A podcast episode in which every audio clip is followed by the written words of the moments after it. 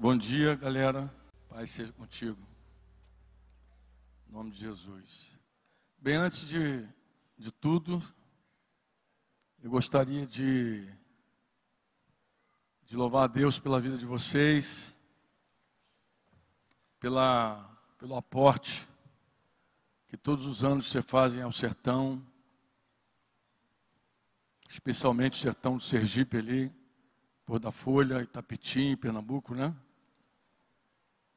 E dessa vez não foi diferente, uma galera boa esteve conosco lá.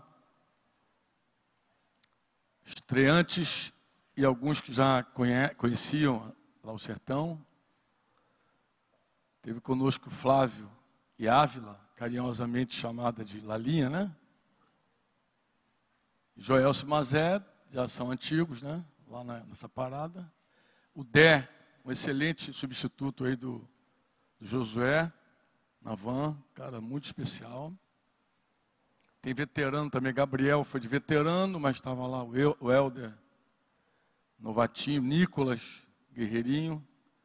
E Lidiane, veterana, mas também levou Yasmin e uma baiana também, né? Qual é o nome da baiana?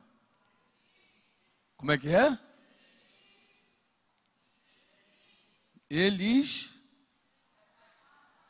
não, o nome dela é um nome, não é um nome comum.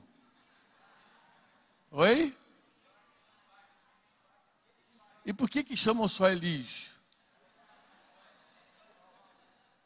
Estou lá na casa do, do, parei Itabura na volta e, e o cara me apresentou a esposa dele. E falou assim, Nilde, minha esposa. Apresentou Nilde. E eu deduzi que era Ivanilde. Dedo, tive uma dedução assim. E aí, na hora de apresentar os irmãos, eu falei: Esse aqui é o Carlos, a esposa dele, Ivanilson. Falei, Quem falou meu nome para ele? É um nome diferente, né? Elis Fagner. E ela teve conosco uma baiana de primeira vez. Não esqueci ninguém, né? Lide Yasmin. Elis, os rapazes. Foi o Nicolas, o Helder, que também tem um nome diferentão, né? Helder e o veterano Gabriel, os dois casais, o Dé. E graças a Deus foi um, um, tempo muito legal, mais uma vez. Nós ficamos um tempo em Sergipe, numa cidade chamada Porto da Folha, visitando os povoados, trabalhando. Depois a gente vai a Pernambuco. E fomos uma galera também para Pernambuco. E lá em Pernambuco a gente vai em Tapetim, que é uma cidade do sertão. Lá do sertão pernambucano, e lá a gente faz um encontro das pessoas que trabalham no sertão. E esse encontro é uma, é uma benção, o encontro lá. Junta muita gente, conecta muita gente. Né? Esse ano teve muita gente conectada lá em Tapetim. Pessoal, além de Fortaleza, foi pessoal é, de Barbalha, que é interior do Ceará, foi pessoal de Campina Grande, galera de Recife que vai sempre para lá também. Recife já é, já é capital, já é cidade grande, mas o pessoal que vai para o interior. Esse tempo lá no sertão é um tempo que a gente senta de manhã e, e vamos tocando a vida até a noite. A gente tem uma rotina muito legal na casa lá. A gente fica morando junto um tempo. E foi num período desse, numa viagem dessa, que nasceu uma canção que eu queria te apresentar. Que também não é, não é da Elis Fagner, não, mas é de uma baiana chamada Talita. Talita, eu conheci Talita em Salvador ali, visitando a congregação, ministrando a palavra lá na congregação dela, o pastor dela é nosso amigo, nosso cooperador, ali no sertão, é um pastor de uma denominação chamada Batista Batista do Lírio dos Vales. Ele tem congregação em alguns lugares, e nessa congregação estava a Talita, eu falei com, com ele, falei, cara, leva os jovens para lá, dá, dá uma cooperada também, dá um aporte é, humano, né? Porque é, eu, eu, queria agradecer a vocês, porque eu queria, eu queria lembrar isso. É que o aporte de Cabo Frio não é um aporte só financeiro e material, é um aporte humano também, muito especial. É? E eu sou grato a Deus pela vida de vocês que, e oro a Deus que Deus multiplique essa graça e siga multiplicando vocês por vários lugares aí, não só para o sertão, mas por todos os cantos aí onde Deus enviá-los. Amém? E assim eu falei com, com Sobral, falei, Sobral, manda os jovens para lá, ele mandou Talita para lá. E Talita esteve conosco em dois momentos, no momento de outubro de 2014, quando a gente estava inaugurando a nossa base, nossa casa, e depois em 2015, num tempo parecido com esse, que a gente batizou de TM, treinamento missionário, e ela foi, e lá ela, Deus deu uma canção para ela, num momento de muito questionamento, muita pergunta, porque é normal, é natural, amados, que a gente tenha muita pergunta, mais perguntas do que respostas, né? principalmente quando a gente está com o coração queimando para fazer a vontade de Deus. E a vontade de Deus é a nossa comida, não sei se você sabe disso. A dieta de Jesus, João 4 diz que a dieta dele foi: a minha comida consiste em fazer a vontade daquele que me enviou e realizar a sua obra. Então, se Jesus come a vontade do Pai e a obra do Pai e vive em nós, a dieta dele segue sendo a mesma. Jesus não mudou. Se, se você canta que ele cresça e eu diminua, se você canta isso e crê que deve ser assim, você deve alimentar Jesus, o Jesus que está em você.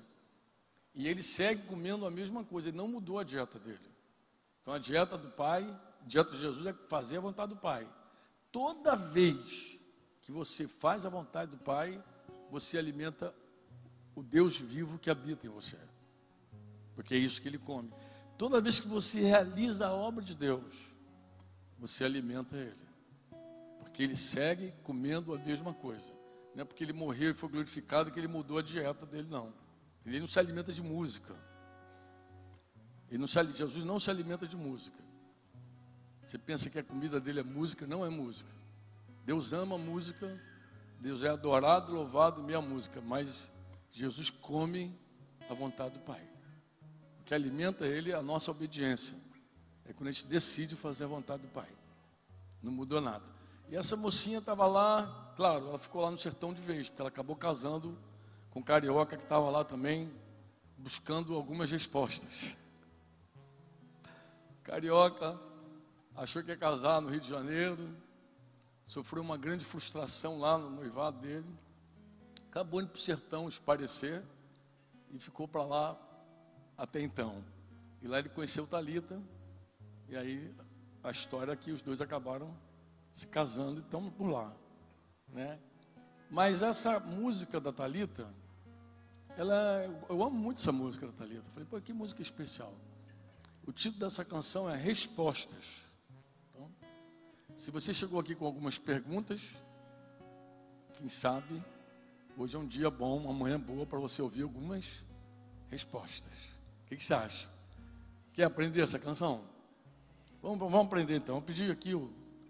E aí, tem uma galerinha já que canta aqui, que toca. Vamos nós? Ver se a gente. Tá com a letrinha aí, Flecha? Então vamos lá. Vamos ver se a gente aprende.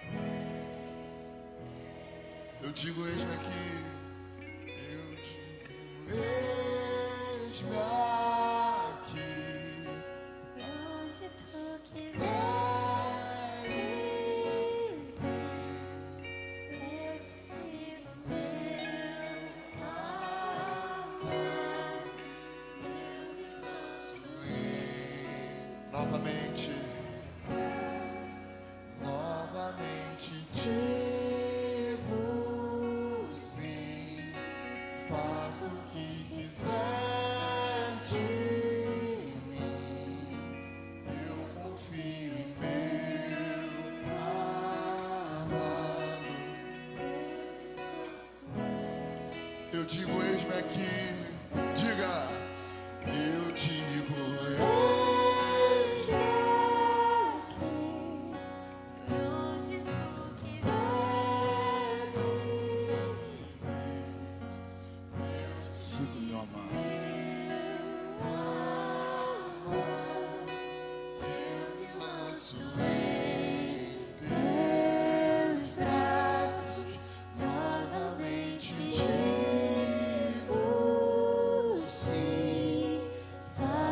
Que quiser de mim.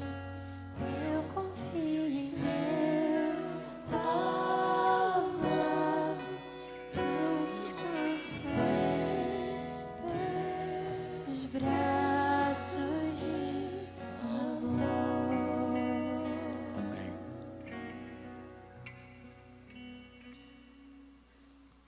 Como eu falei, natural que a gente tenha mais perguntas do que respostas. né? De vez em quando eu canto essa música para Talita, de Talita, lembra daquela música? Que depois que você está numa cidade, no sertão, ela tinha os sonhos dela, né? Tinha muitos sonhos, inclusive, de sair do Brasil. Ela é professora de inglês, queria fazer intercâmbio em outro lugar. Mas o intercâmbio dela foi lá com sertanês, né? Não é inglês, não, mas o sertanês. Ontem, quando terminou o encontro aqui, a gente foi um tempo de comunhão ali com os pastores, Samuel, Theo, aquela galera toda, e a gente conversar um pouco sobre esse movimento, sobre essa onda. O barato da onda é quando a gente de verdade consegue pegá-la. Quem caminha com Jesus há alguns anos já viu que tem várias ondas do Espírito Santo em tempos distintos, em gerações diferentes. Parece que cada geração Deus sopra uma onda. Deus traz uma onda. Mas muita gente assiste a onda, muita gente cai da onda. Bala, mas daqui a pouco cai da onda, né? E muita gente pega a onda. E muita gente pega a onda sem desfrutar realmente da onda. Eu não sei quantas ondas do Espírito Santo você já experimentou na tua vida. Mas o que de verdade faz sentido, dá valor para você, é quando você, no tempo de Deus, não perde a oportunidade e dropa mesmo a onda. Que você de verdade entra no mover do Espírito Santo. E você se entrega à vontade daquele vento, daquela onda. Ela vai te levar. Ela vai te levar. Isso não tem idade. Por que, que eu digo que não tem idade? Você viu ele falando lá do Laurie Cunningham ontem. O cara está com 80 e poucos anos, queimando o coração ainda. Eu, quando era jovem, 20 e poucos anos, eu lia um livro de. Do pai, ele é o pai da Jocum, né? Eu acho que é Fala, Senhor, estou ouvindo, estou escutando. Lembra aí? Lembra? Pode falar, Senhor, estou te ouvindo, alguma coisa assim. Então ele fala da importância de ouvir e obedecer a Deus no tempo de Deus. Esse livro, ó, trocentos anos, eu era garoto, como você. E meu coração também queimava fortemente para fazer a vontade de Deus. Eu não sabia o que eu ia fazer. Mas eu já dizia, eis-me aqui, eis-me aqui. Ah, outra música, né? Naquele tempo era outra música, né? Tanta coisa tenho feito para o meu próprio prazer. Lembra? Tenho andado à procura do meu próprio bem viver, enquanto existe tanta gente ansiosa por aí, não te conhecendo assim como eu conheço a ti. O chamado que um dia tu fizeste a mim e ao qual sem hesitar eu disse sim. Agora, muitas vezes a gente diz sim para Deus, mas não sabe o próximo passo. E agora que eu disse sim para o Senhor, o que que Deus quer de mim? No caso da Talita, houve um movimento muito forte realmente. Ela estava em Salvador, conheceu um cara lá no sertão, Sergipe, que não era nem sergipano, nem sertanejo, nem buraqueiro, como eles chamam, era um carioca. Se casou com esse cara e agora está dentro de uma missão lá no Sergipe. Diga comigo assim, vocacionado. Diga vocacionado. O que, que é uma vocação? Você que veio para cá nessa onda da vocação. Vocação é. Vocacionado é chamado. Vocacionado é a pessoa chamada. Vocação fala de chamamento. Deus chamou você. Você ouviu a voz dele. E você disse: Eis-me aqui. Eis-me aqui. Eu acredito, amados, que vocação é como missão. Como assim, Franco? Como missão? Vocação é como missão. Nós temos muitas missões. Muitas missões. Que a gente começa e termina. Missões que nos foram dadas. Talvez você nunca tenha observado no livro de Atos 12, quando Atos 12 é quando Barnabé está com Paulo envolvido numa missão e não é ainda a missão da vida deles. Eu não sei se vocês lembram, passou um profeta lá em Antioquia, um cara chamado Ágabo, e ele começou a profetizar, dando a entender que havia uma fome muito grande no mundo, e veio, e aqueles, aquela igreja se juntou para enviar recursos para Jerusalém. Nós já fizemos isso algumas vezes. Nós fizemos isso no Curralito, na Argentina, inclusive Cabo Frio no meio também. Cabo Frio está sempre segurando a corda. Nós nos juntamos para enviar dinheiro para a Argentina, no Curralito, enviamos também dinheiro em 2010 para o Chile, no, na ocasião daquele terremoto lá em Concepción, Constituição, de Chato, Tacauano, aquela região do, do... E Paulo e Barnabé foram enviados para levar essa grana esse recurso lá para Jerusalém. Deve ter pregado, ensinado, testemunhado, exortado, animado, corrigido. Deve ter feito tudo.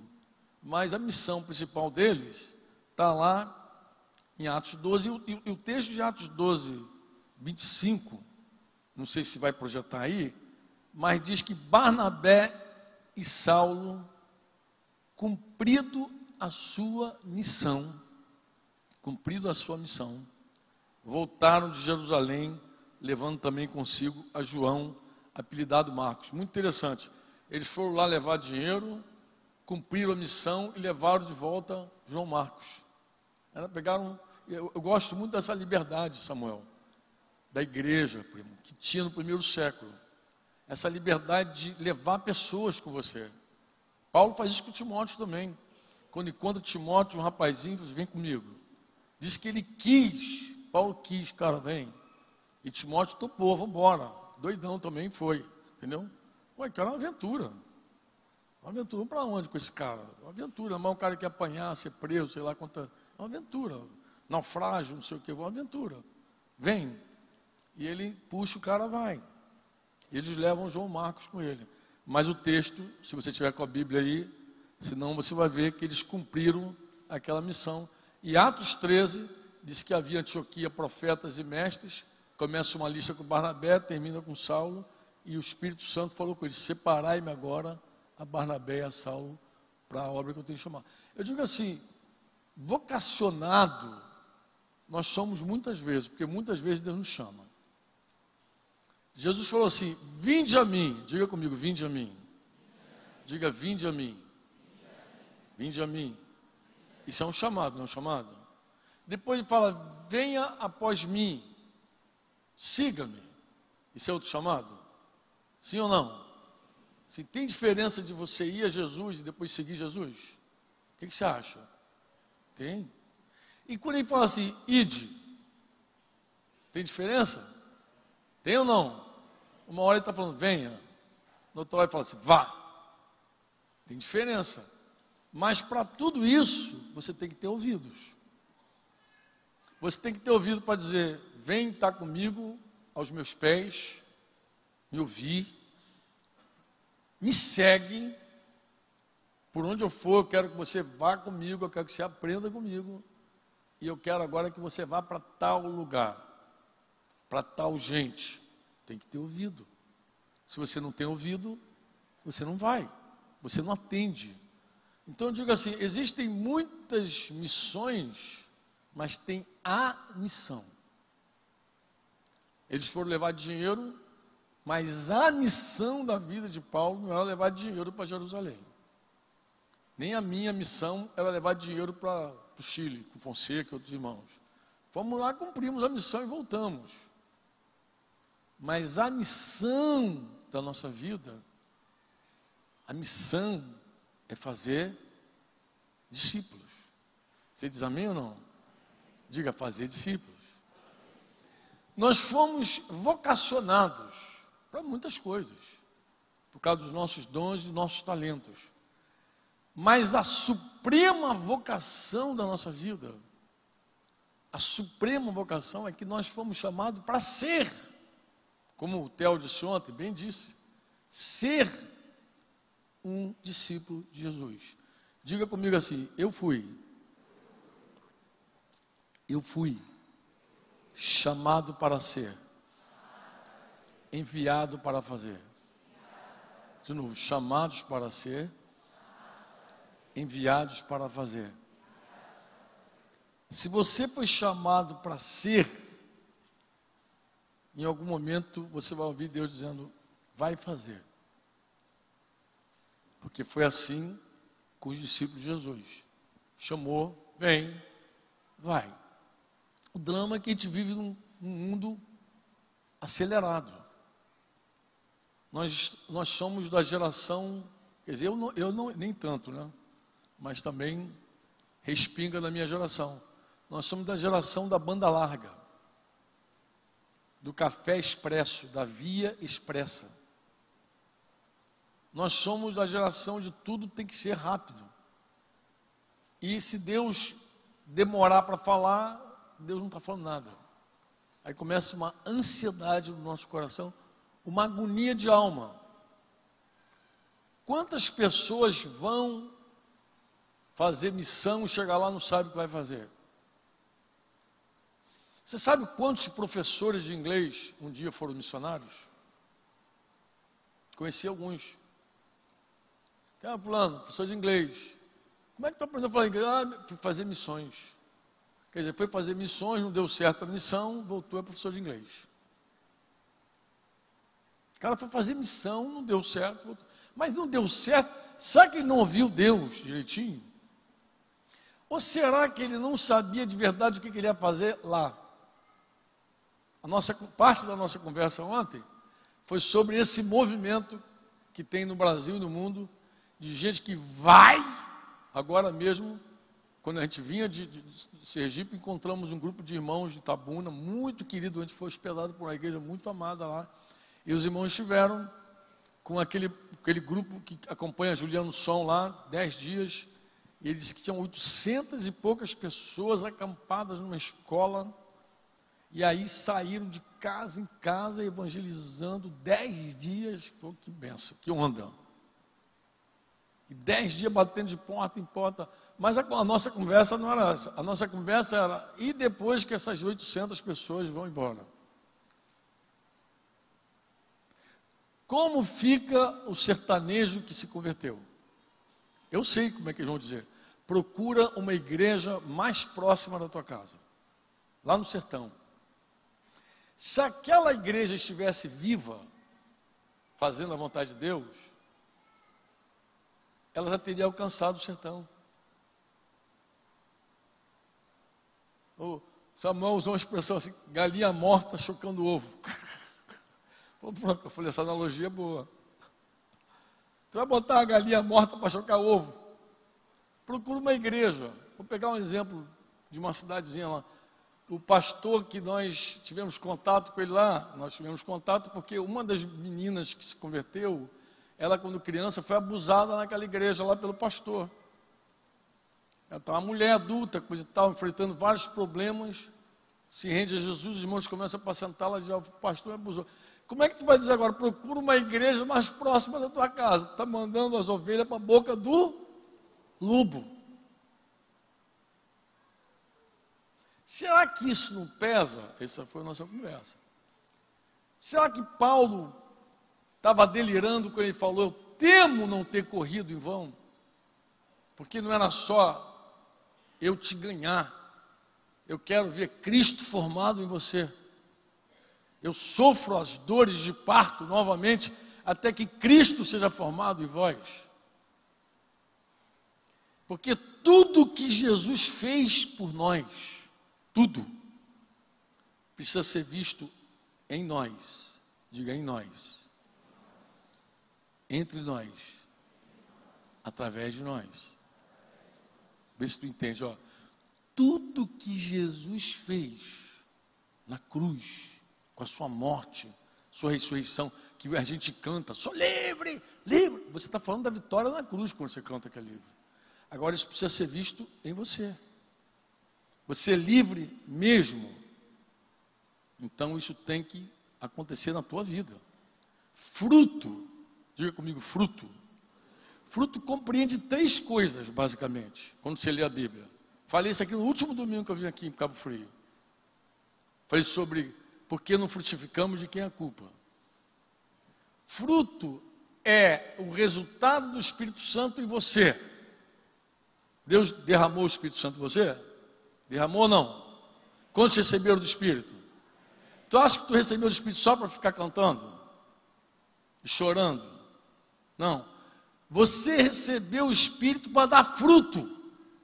E o primeiro fruto é Cristo em nós. As pessoas começaram a ver Jesus em nós.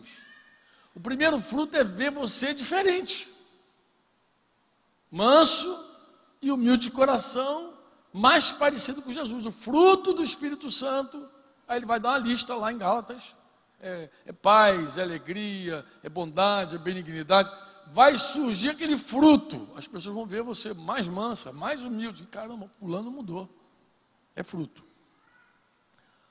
O outro fruto que precisa se ver é quando Paulo escreve aos Filipenses e diz: ah, seria muito bom que eu já estivesse com Cristo. Na verdade, é incomparavelmente melhor estar com Ele, mas por causa de vocês, se é para ter fruto do meu ministério, eu vou ficar mais um pouquinho por aqui. Então, fruto também é quando entre nós pessoas são edificadas na fé. Você passa em algum lugar, em alguma igreja e edifica pessoas ali. Isso é fruto, resultado. E gente que você coopera para o crescimento deles. Amém ou não? E é fruto também quando você traz pessoas que não conhecem Jesus para o reino. É fruto também. Diga comigo assim: amor. Fala com força, que tomou café. Amor. amor. Para cima. Produz o quê? Qualidade. Ó, quando eu amo a Deus, a qualidade é produzida em mim. Diz que com o rosto descoberto, contemplando a glória do Senhor, sou transformado de glória em glória nenhuma. Quanto mais eu contemplo Jesus, quanto mais eu adoro Jesus, mais parecido com Ele eu me torno. Para você se tornar semelhante a Cristo, você precisa ver o rosto de Cristo. Tem que contemplar o rosto dele, a glória dele. O rosto. Eu quero ver Jesus, eu quero conhecer Jesus. Somos transformados de glória em glória. Agora diz para mim assim: amor para dentro. Diga amor para cima, amor para dentro. Qual o resultado do amor para dentro? É unidade, é edificação, é cuidar de outro irmão. Então, quando eu amo a igreja, a unidade vem, nós somos mais unidos, mais família, mais edificados. Amor para dentro. Agora diga comigo assim: amor para fora. Diga amor para fora. Qual é o, no, o resultado do amor para fora? Quantidade. Agora, sabe o que eu percebo? Eu percebo que entre nós, a gente vive é, ênfases. Tem gente que fala só do amor para cima. Não, tem que amar Deus, amar Deus, amar Deus, amar. Amado. Amar Deus é amar o próximo. Jesus falou isso. Quem diz que ama a Deus, aborrece seu irmão, aí João completa. É mentiroso. Se ele odeia o irmão, ele não ama Deus coisa nenhuma. Amar a Deus se expressa no amor ao próximo. Não tem como você dar essa ênfase. Ah, eu amo a Deus. Para a mulher, ah, vai para o inferno. Não tem como. Você é sem noção quando fala um negócio desse. Mas tem gente também que acha que tem que amar as pessoas. Não, tem que amar, eu tenho que amar, amar, e atropela tudo que Deus fala na sua palavra, por exemplo. Não, tem que amar os irmãos. Amado, como é amar uma pessoa? O que, que rola na tua cabeça quando vem a palavra amor? É um problema semântico, né? Amor é semântico, é um negócio terrível. Porque eu digo assim, amor, o cara pensa lá, sexo. Outro pensa assim, ah, cuidado com a família. Outro pensa no cachorrinho, ah, eu amo meu cachorro. Cada um pensa num troço diferente. Amor. O que, que Deus pensa quando Ele fala amor? O que, que vem na cabeça de Papai do Céu? Não, isso é libertador. Aquele livro Muro à Porta, eu dediquei um capítulo só falando sobre essa doutrina, que eu acho que é uma das doutrinas mais fundamentais da igreja. Por que, que eu escrevi no Muro à Porta? Porque mulher, principalmente, não entende amor. Mulher, quando pensa em amor, ela já fica logo arrepiada. Ah, estou apaixonada. Ah. E cai em várias armadilhas, coitadinha. Porque ela acha que essa paixão é amor. Amor bíblico, amor cristão, é quando alguém entrega a vida a Deus por outra pessoa. Como é que eu sei que você ama o teu irmão? Quando você entrega a tua vida a Deus por outra pessoa. Quando você entrega a vida a Deus por outra pessoa. Marido, diga marido. Quantos maridos a gente tem aqui? Tem uma cabeçada, né? Então vamos lá, só os homens, diga marido. Ame sua esposa. Como é que eu devo amar minha esposa? como Cristo amou a igreja e se entregou por ela. Aqui os maridos se quebram porque já está dizendo quem ele tem que amar, né? Quando é amai-vos aos outros, a gente fica no meio da multidão. Diga amai-vos aos outros. Diga amai-vos aos outros. Amai-vos aos outros é um mandamento que você pode sumir no meio da massa e ficar lá. Entendeu? Ah, amai-vos uns aos outros. Fica lá tranquilo escolhe um, tem empatia com o outro, o outro aquele ali. Mas, quando fala assim, marido, ame sua esposa, aí você já dá CPF para o outro. Então você já sabe quem você vai ter que amar. E aí os maridos piram o cabeção. Porque muitos maridos já não têm mais nenhum sentimento por sua mulher. E quando ele não tem sentimento, como é que ele administra esse mandamento? Marido, Ame sua esposa. Eu li isso. Eu li isso no maior tempo de crise da minha vida conjugal. Marido, ame sua esposa. Eu falava assim: esse Paulo é doido, cara. Esse cara é solteiro, não é possível, cara. Divorciado, sei lá qual é dele. Discutia com Paulo. Não, sério, discutia. Por quê? Porque o meu pensamento sobre amor era sentimento. Então, como minha cabeça amar era sentir, era tutuc, tutuc, tutuc, tutuc, eu, como não estava, eu só brigava com minha mulher todo dia. Quem briga todo dia não consegue sentir. Tu, tu, tu, Pô, cara, eu falei, cara, esse cara pirou a cabeça. Como é que ele diz? Ame tua esposa. Ame, assim, na lata. Pense em alguém que você não gosta. Sério, pensou? Agora pense assim, Jesus falando assim, eu quero que você ame essa pessoa. Tu vai dizer o quê? Pô, vai ter que acontecer um milagre aqui em mim, pô. Deus vai ter que derramar amor. Não, Deus já derramou amor no teu coração. Romanos 5,5. A esperança não confunde, porque o amor de Deus ele foi derramado, ele é derramado em nossos corações pelo Espírito Santo que nos foi dado. Então, esse problema você não tem. O amor, o Espírito já foi derramado em você, está aí. Qual o teu problema então?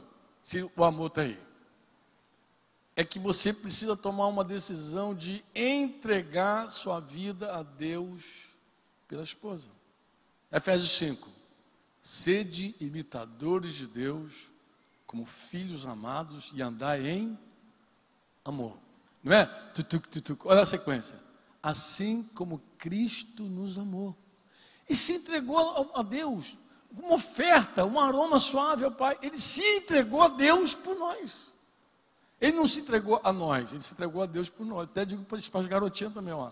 Não se entrega para o teu namorado, para o teu noivo, isso não é amor. Nem para o marido. Porque se a mulher entregar a vida para o marido, o marido não sabe o que vai fazer com a vida dela. O que, que eu faço com a tua vida agora? Não sabe. Ninguém sabe o que vai fazer com a tua vida a não ser o Senhor. Quando você se entrega ao Senhor, você é como aquele pão que o Theo falou ontem. Um pão nas mãos de Jesus, ele parte, multiplica e alimenta uma multidão.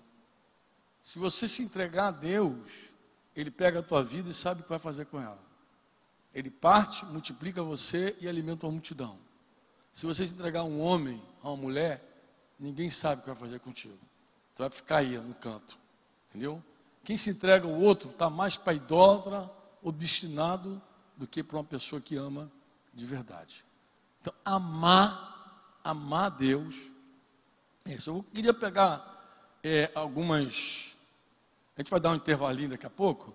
Mas antes eu queria pegar assim algumas perguntas que me fazem nesse tempo que a gente está lá no sertão. Porque toda hora a gente tem um momento de parar, conversar, caminhar e tal. E de vez em quando vem aquelas perguntinhas-chave, né? Perguntinha muito jóia que rola, né? Eu acho que aí cabe algumas perguntas, né? Uma irmã, por exemplo, me perguntou assim: Franco, quando foi e como foi que Deus te chamou?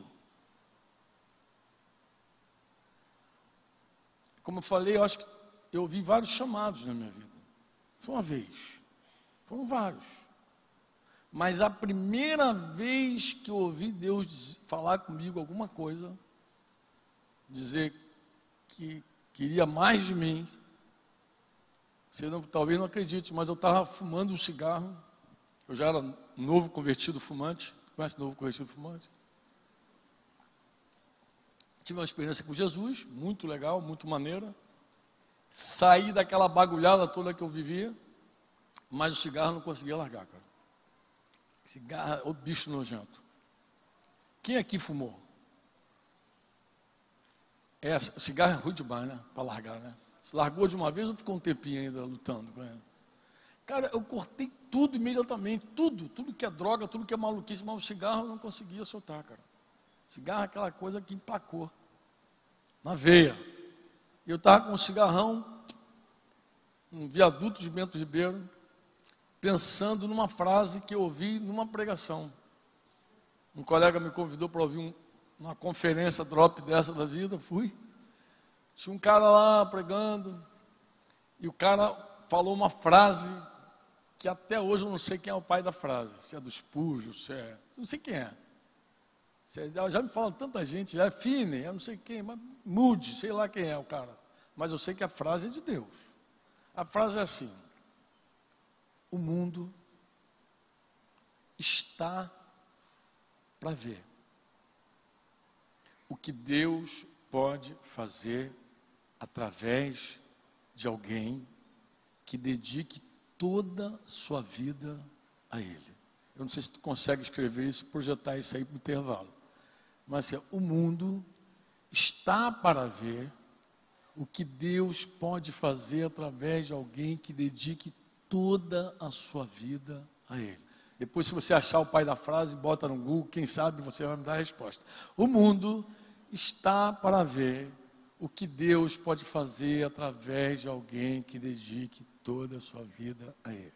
Ouvi essa frase, fui lá, e na hora de ir embora, saquei o Hollywood lá, botei, meio escondidinho para os irmãos não me ver. Subindo o viaduto de Bento Ribeiro, estou lá no, na cabeça do viaduto, discutindo e discordando da frase, porque o problema meu com a frase foi que ela não entrou em mim. Ah, não. Ela bateu em mim, eu matei no peito, resisti e falei, não, isso não é verdade. Olha o que esse cara está falando o que o mundo está para ver, o que Deus pode. Mas tem um monte de gente boa na igreja, um monte de gente consagrada, um monte de gente santa. Olha, eu fui falando assim. Como é que esse cara agora está dizendo que o mundo ainda está para ver, que o mundo não viu alguém consagrado? Alguém realmente consagrado a Deus. Ah, isso é mentira. Isso não pode. Isso não é. E fui. Não, o cara está equivocado. Como é que o cara fala uma baboseira dessa na reunião daquela? E fui. Mas aí o Espírito Santo já estava ali batendo papo. Eu não sabia que era o Espírito Santo. Ele que estava. "Hum, hum, o mundo está para ver, que Deus, o mundo está para ver. E eu então, lá no meio da ponte, ouvi claramente o senhor falando comigo: essa pessoa pode ser você. Quase que eu engoli o cigarro, cara. Oh. Mas não criei, não. Eu ouvi aquilo, joguei o cigarro fora. Fiquei meio assim ainda, meio trêmulo. E demorei um tempo. Quando é que eu criei no meu chamado? Essa foi a pergunta da irmã. Como Deus te chamou? Como Deus te chamou? Quando Deus te chamou?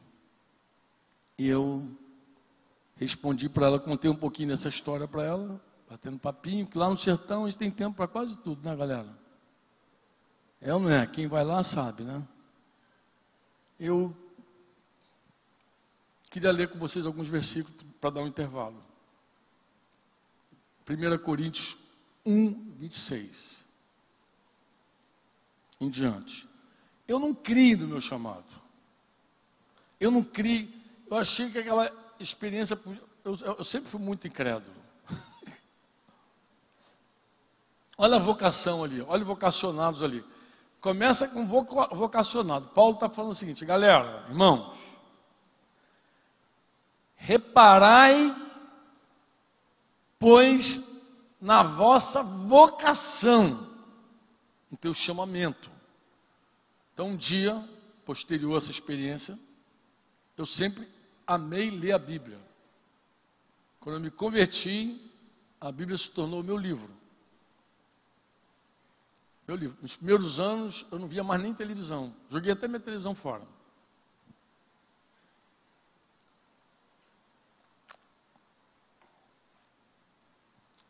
E eu lia. O que, eu fazia? Lia, orava, lia, orava. Feijão com arroz. Orava, lia, jejuava, orava, lia, jejuava. Orava. E um dia eu dei de cara com esse texto aqui, irmãos.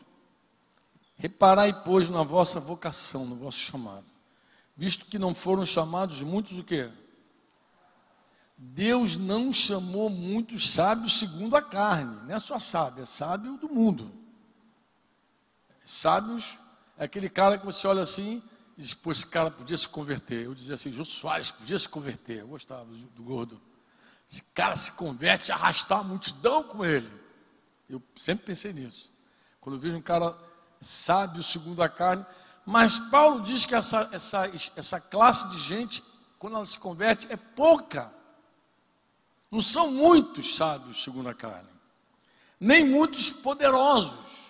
Porque também tu olha um cara poderosão assim diz, cara, esse cara se converte, arrastava a multidão com ele. Nem muitos de nobre nascimento. Então parece que Deus pegou os caras, um pouquinho de sábio, um pouquinho de gente poderosa e um pouquinho de gente de nobre nascimento e chamou. Mas, pelo contrário, Deus escolheu as coisas loucas do mundo. Opa, comecei a ler isso. O que, que ele está falando aqui? Para envergonhar os sábios. É assim, irmão. Derrubar o gigante Golias com o gigante Davi, Deus não é glorificado. Ninguém vê glória quando um cara grande bate no outro cara grande. Quando tem um debate de gente é sabedoria, faculdade, PHD, DD para todo lado. Ninguém vê glória nisso. Vê os homens se exibindo. A glória de Deus está quando ele pega um pequenininho, um Davi, um guri, um moleque, e derruba um gigante guerreiro, um cara que está lá batendo no peito, desafiando todo mundo. A glória de Deus é usar o que não é, o fraco, o débil. Deus é glorificado na vida de gente que diz: Eu não posso, eu não consigo, eu não tenho. É assim que Deus é glorificado. Desse jeito. E ele diz, Paulo segue dizendo: Pelo contrário, Deus escolheu as coisas loucas do mundo. Para quê? Para envergonhar os sábios. Escolheu o quê? As coisas fracas. Você, cara, fraca do mundo, para quê? Para envergonhar a forte. E Deus escolheu as coisas o quê? Humildes do mundo, as desprezadas e aquelas que não são. Para quê, Franco? Para reduzir a nada as que são, mas não para por aí. A fim de que, diga a fim de que, diga ninguém, diga ninguém, ninguém o quê? Se vanglorie na presença de Deus. Então Deus tem uma estratégia muito legal. Primeiro, ele gosta de usar o pequenininho para derrubar o grande, para ele ser glorificado. Mas não apenas por isso, por pequenininho não vou poder dizer, eu sou o cara. Não, você não é o cara. Olha bem quem você é. Você é nada. Você é fraco, você é tolo, você não pode se vangloriar na presença de Deus. Então, esse papo que as pessoas têm, não, que eu tenho que me preparar, esse discurso mundano, mano, é contrário à palavra. Você tem que se encher do Espírito Santo, de sabedoria, de graça, e partir para dentro. É dele, só dele, que nós precisamos. De mais ninguém. De mais nada. Você crê nisso? Não crê mesmo? Porque eu não cria. Quando eu li aqui, eu me lembrei da ponte. Eu falei, cara, Deus me chamou mesmo. Olha só, coisa fraca, coisa humilde, desprezada. Humilde aqui não é humilde de humildade, não.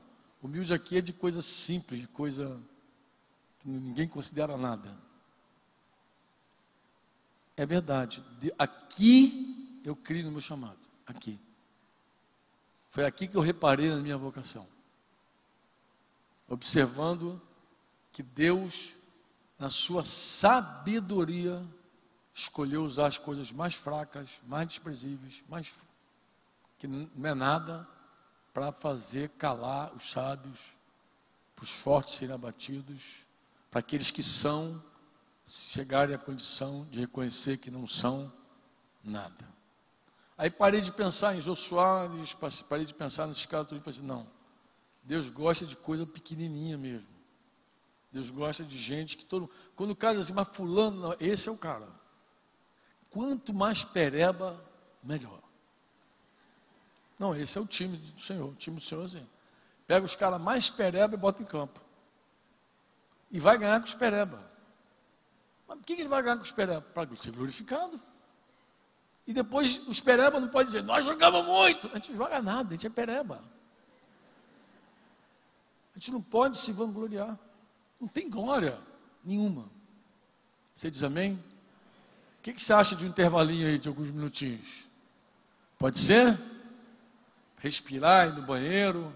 Mas eu queria voltar aqui um, um pouquinho sobre ontem à noite, sobre a nossa conversa com Léo, com Theo. E sobre a onda. Sobre como dropar realmente essa onda. Qual o nosso cuidado? Peguei um exemplo aqui do impacto lá no Piauí, deve ter sido Piauí lá com Juliano Som. Uma benção você mobilizar 800, 900 pessoas para evangelizar o sertão, para testemunhar, para proclamar. E a riqueza não é só mobilizar. Os irmãos de Tabuna me falaram que eram irmãos de vários grupos diferentes. Falou, Franco, tinha gente lá do extremo pentecostal ao extremo liberal. Tinha gente de tudo que era jeito, irmão, disposto a passar dez dias na escola acampado para proclamar. Claro que um grupo de novos convertidos numa igreja local pode avivar a igreja, óbvio. A gente pode caminhar, os irmãos podem chegar lá e dar aquela avivada que o grupo lá estava necessitado. Mas, em geral, isso não acontece. Em geral não acontece. Por que, que não acontece? Não acontece porque muitos pastores não sabem o que fazer no que diz respeito à obra.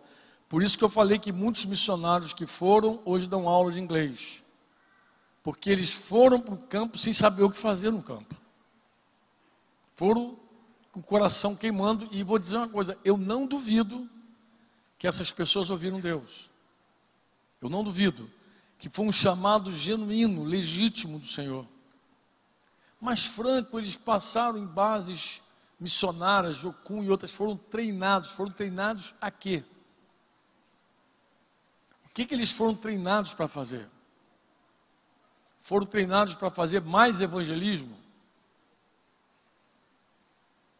Quantos foram enviados por suas congregações de fato? Quanta gente que nunca cuidou de ninguém resolveu ir para o campo cuidar dos outros? Quantas pessoas que nunca fizeram um discípulo na sua localidade resolveram ir para uma cidade fazer discípulos lá, que ele nunca fez um aqui. Ele nunca se portou com ninguém aqui mas agora ele está enviado para se portar com outros lá fora. Chamam esse ministério de para-eclesiástico. Mas, irmão, não existe esse termo na Bíblia, para-eclesiástico. Inclusive, nem existe nada para-eclesiástico, porque a igreja é a igreja onde houver dois ou três reunidos no nome de Jesus, ali o Senhor está. Se tiver uma base de irmãos, com quatro, cinco irmãos, a igreja está lá. Não, é para, não tem nada de para eclesiástico, é totalmente eclesiástico. É a igreja total ali, vivendo na sua totalidade, na sua plenitude lá no campo, onde ela está. Então essas, essas ondas, elas podem terminar em nada na areia. Pode terminar lá, passou aquele mover lindo do Espírito Santo, Deus movendo realmente, mas as pessoas sem interpretar claramente o que Deus está falando, pode terminar lá e deu em nada. Terminou na areia sem nada. Sem produzir nada. E sem fazer nada. Isso pode acontecer.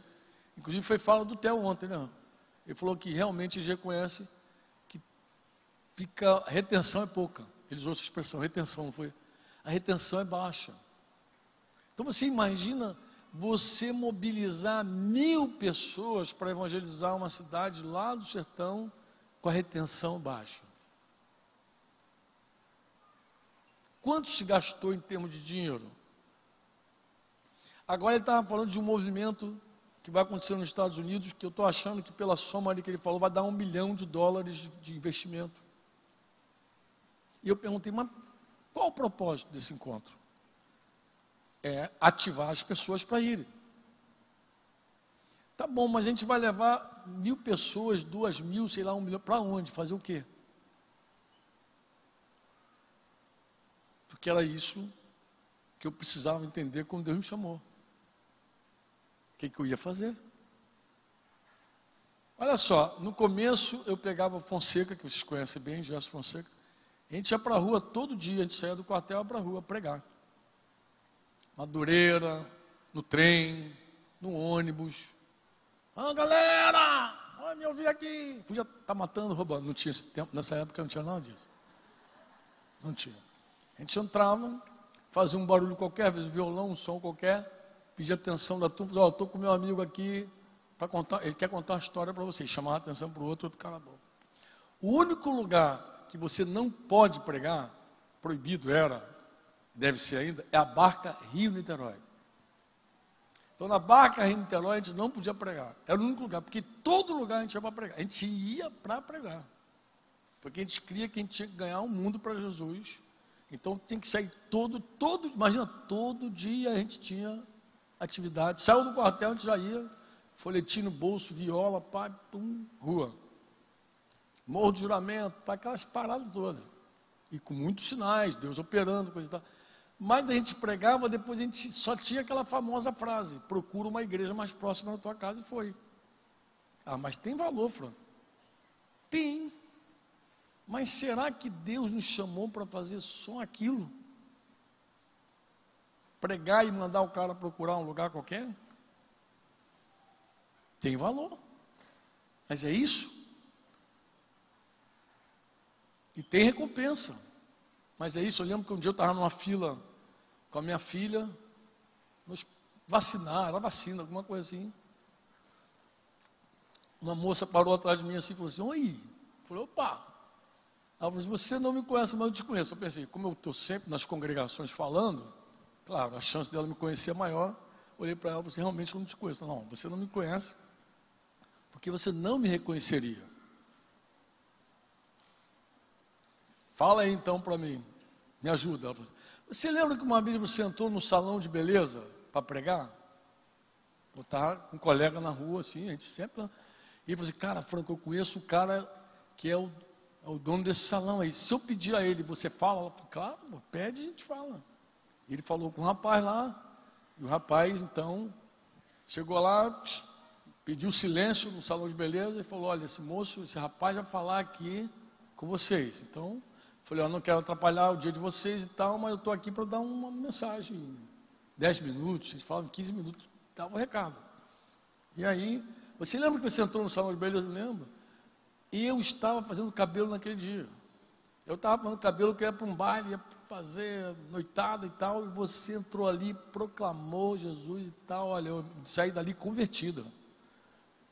Estou congregando ali, Deus já me batizou com o Espírito Santo. Então tem retornos fantásticos a proclamação. Mas Jesus nos enviou a fazer discípulos. E ele diz como deveria fazer discípulo: pregando, batizando, ensinando a guardar e, óbvio, enviando o cara para fazer mais. Então não é uma obra simplesmente de passar num lugar e pregar. Você tem que, tem que cuidar, alguém tem que cuidar. E alguém tem que cuidar e ensinar a pessoa a fazer aquilo. Aquilo ali, aquela obra. Eu não preciso de um prédio para isso. Ouviu o que eu falei? Eu não preciso de um prédio para fazer isso. Tu vai para o sertão, o cara quer logo uma igrejinha. Vamos construir. Você não precisa.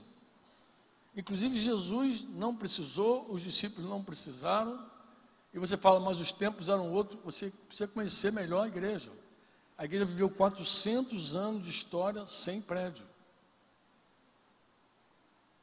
Nós fomos para o sertão agora, para uma, uma, uma, cidade chamada Tapetim. Tem um prédio lá que os caras mal usam. A igreja da Folha, ela faz reunião geral na praça, não chove. Tem reunião mais pública que na praça? Chega quem quer. Fala. Reunião geral na praça. Discipulado nas casas. Reunião geral na praça. E cabe gente na praça. Não tem problema. Espaço. Então as pessoas precisam saber o que vão fazer. O que, que eu vou fazer? Eu preciso saber. Deixa eu rolar aqui algumas perguntas com vocês aqui, pode ser? Diga comigo, fomos chamados para ser. Ser o quê? Discípulo. E fomos enviados para fazer o quê? Discípulo. Numa onda, a onda sempre atrai multidão. Toda onda junta gente. Quando Deus sopra o Espírito, vem multidão. Mas no meio da multidão nós temos religiosos, tem gente lá que gosta, é religião pura. Já encontrei gente em onda religiosa. Bati papo com gente gospel que fala, mas não sabe nem o que é está fazendo ali. Tem gente incrédula e tem discípulo. Está tudo ali no meio da multidão multidão, religiosos, discípulos. Foi assim na onda com Jesus. Foi assim na multiplicação dos pães lá, quando o Theo falou ontem. Aquela multidão tinha discípulo. E tinha religioso, estava tudo ali no meio ali. Então, a gente está numa onda, surfando uma onda, um movimento qualquer em Brasília, no Rio, mas o que, que eu vou fazer lá? que, que eu tenho que fazer? Qual é o propósito meu ali naquela onda? É só curtir? É só levantar a mão? O que, que é um discípulo? Discípulo é aluno. Discípulo é aluno, você diz amém? Essa palavra já existia, os gregos faziam discípulos. Jesus pegou carona de uma palavra conhecida. Os caras já tinham discípulos. João Batista tinha discípulo. Os fariseus também tinham seus discípulos. Todo mundo tinha discípulos. Jesus chamou gente para ser discípulo dele. Discípulo é aluno, é aprendiz. Quantos querem ser aprendizes de Jesus, alunos de Jesus? Quantos querem?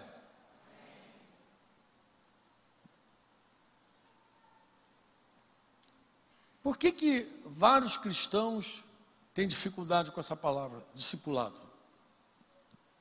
Uma, uma irmã lá no sertão me puxou, porque sempre vai gente de várias cidades, né? E conversava assim, Franco, eu não entendo discipulado. É realmente necessário? Comecei a conversar. Será que é necessário? Não é necessário? Mas Jesus mandou fazer. Eu falei, primeira coisa, você tem dúvida que Jesus mandou fazer discípulo? Ela, não. Então tá bom, você não tem dúvida. Não. Então tem que fazer discípulo, né? Tem. E como é que a gente faz discípulo? Em primeiro lugar, para fazer tem que ser. Essa foi minha primeira crise com o discipulado. Estou lá com Fonseca, rua, rua, rua, rua. Um dia a gente se esbarrou com um livro chamado O Discípulo, Juan Carlos Ortiz. O Discípulo. Editora Betânia, editora Betânia, sei lá quantos livros daquele que a gente não leu, né? O Discípulo. O cara que me entregou aquele livro era um chileno, está aí o nosso vínculo com o Chile até hoje. Vi aqui filhos de Vidal, por aí, está ali, aí, tudo bem? Tem mais chileno aí ou só você? Aí outros? Está em casa dormindo? Que passa, irmão? E aí, o chileno me entregou o livro Discípulo.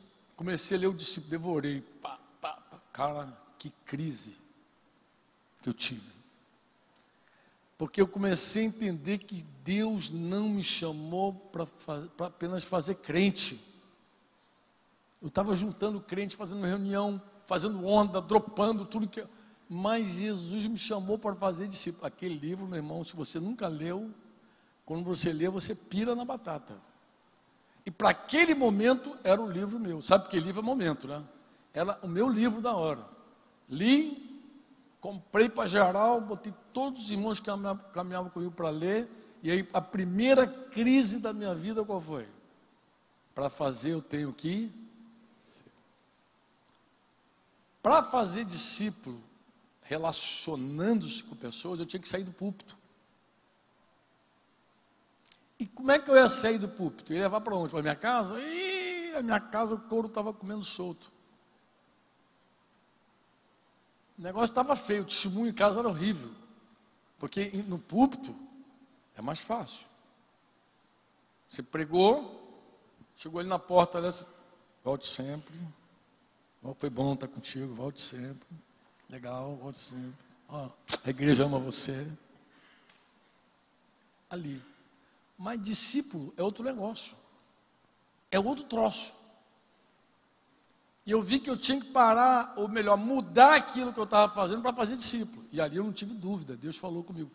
Deus usou essa mídia, livro, texto. Eu não sou escritor, mas eu registro as coisas que Deus fala comigo.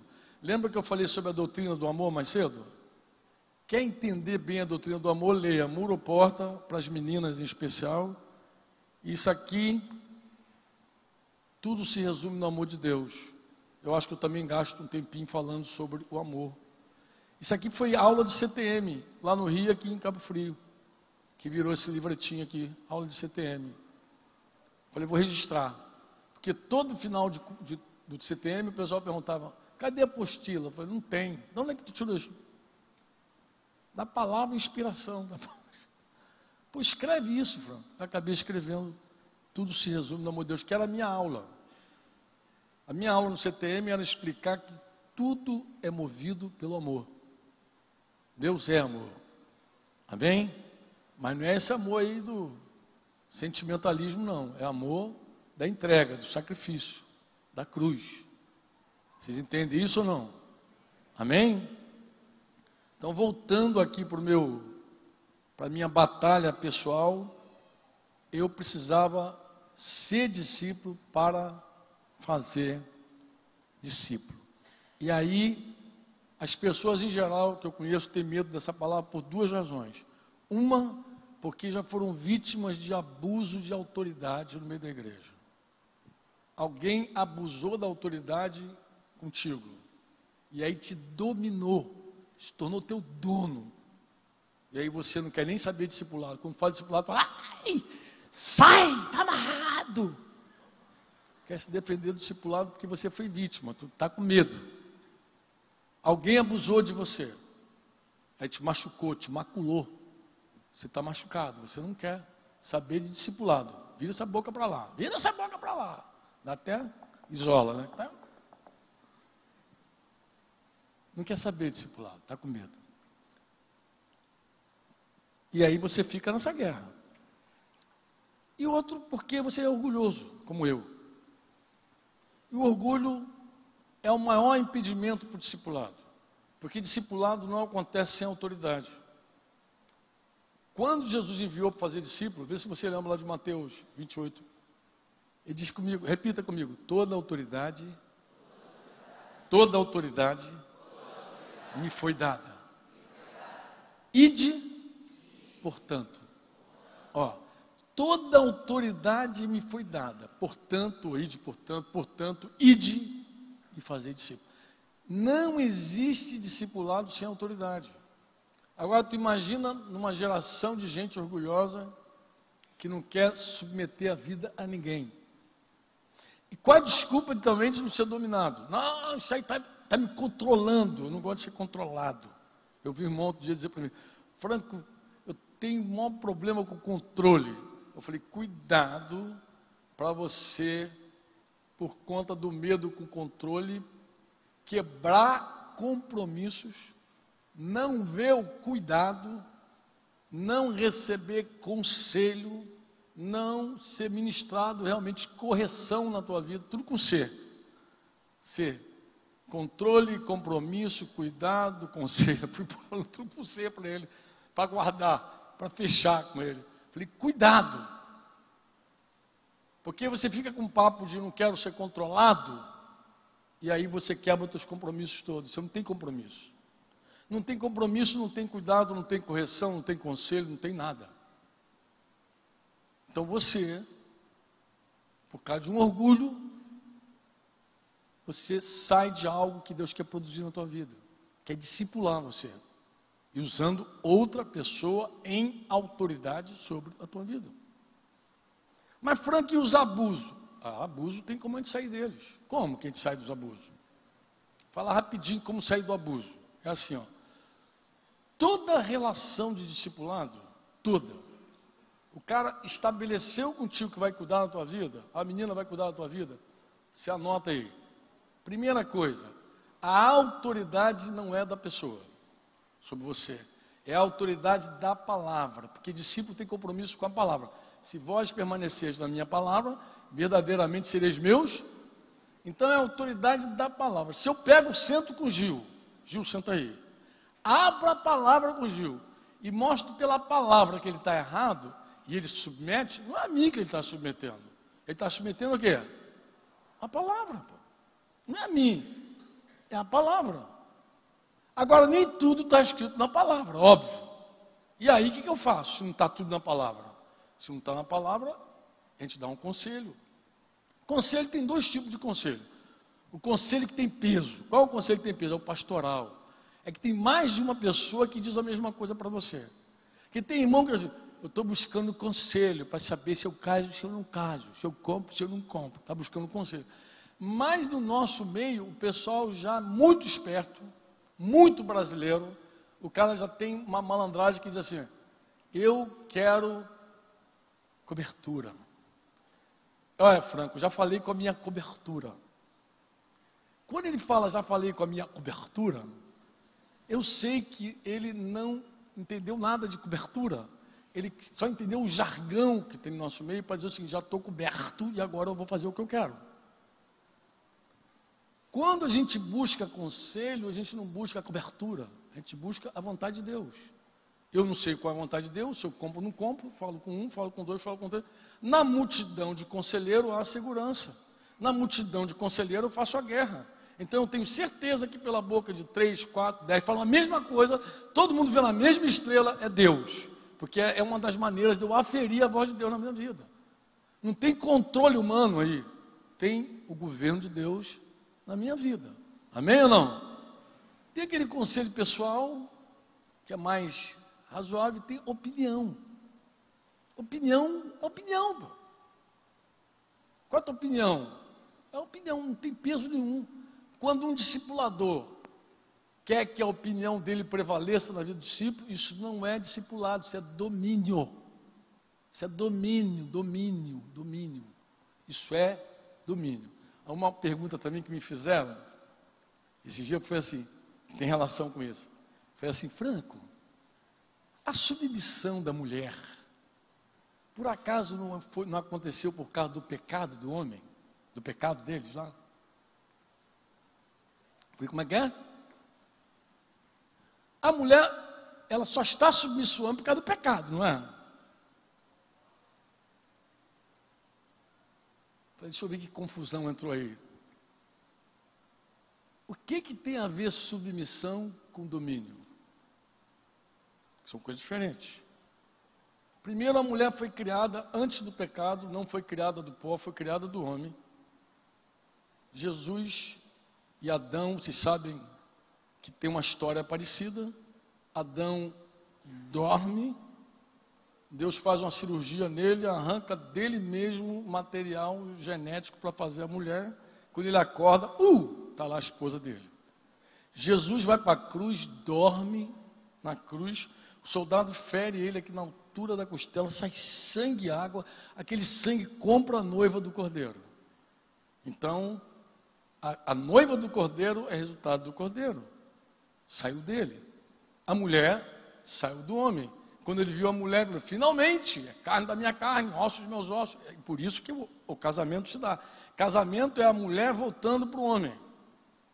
Ela foi criada para ser uma ajudadora. Diga ajudadora. Eu te pergunto, alguém pode ajudar outra pessoa sem estar submisso? Uma mulher ajuda um homem quando ela tem uma agenda pessoal própria. O cara procura a mulher, cadê você? Não, estou fazendo não sei o que. Tem uma atividade totalmente contrária do homem.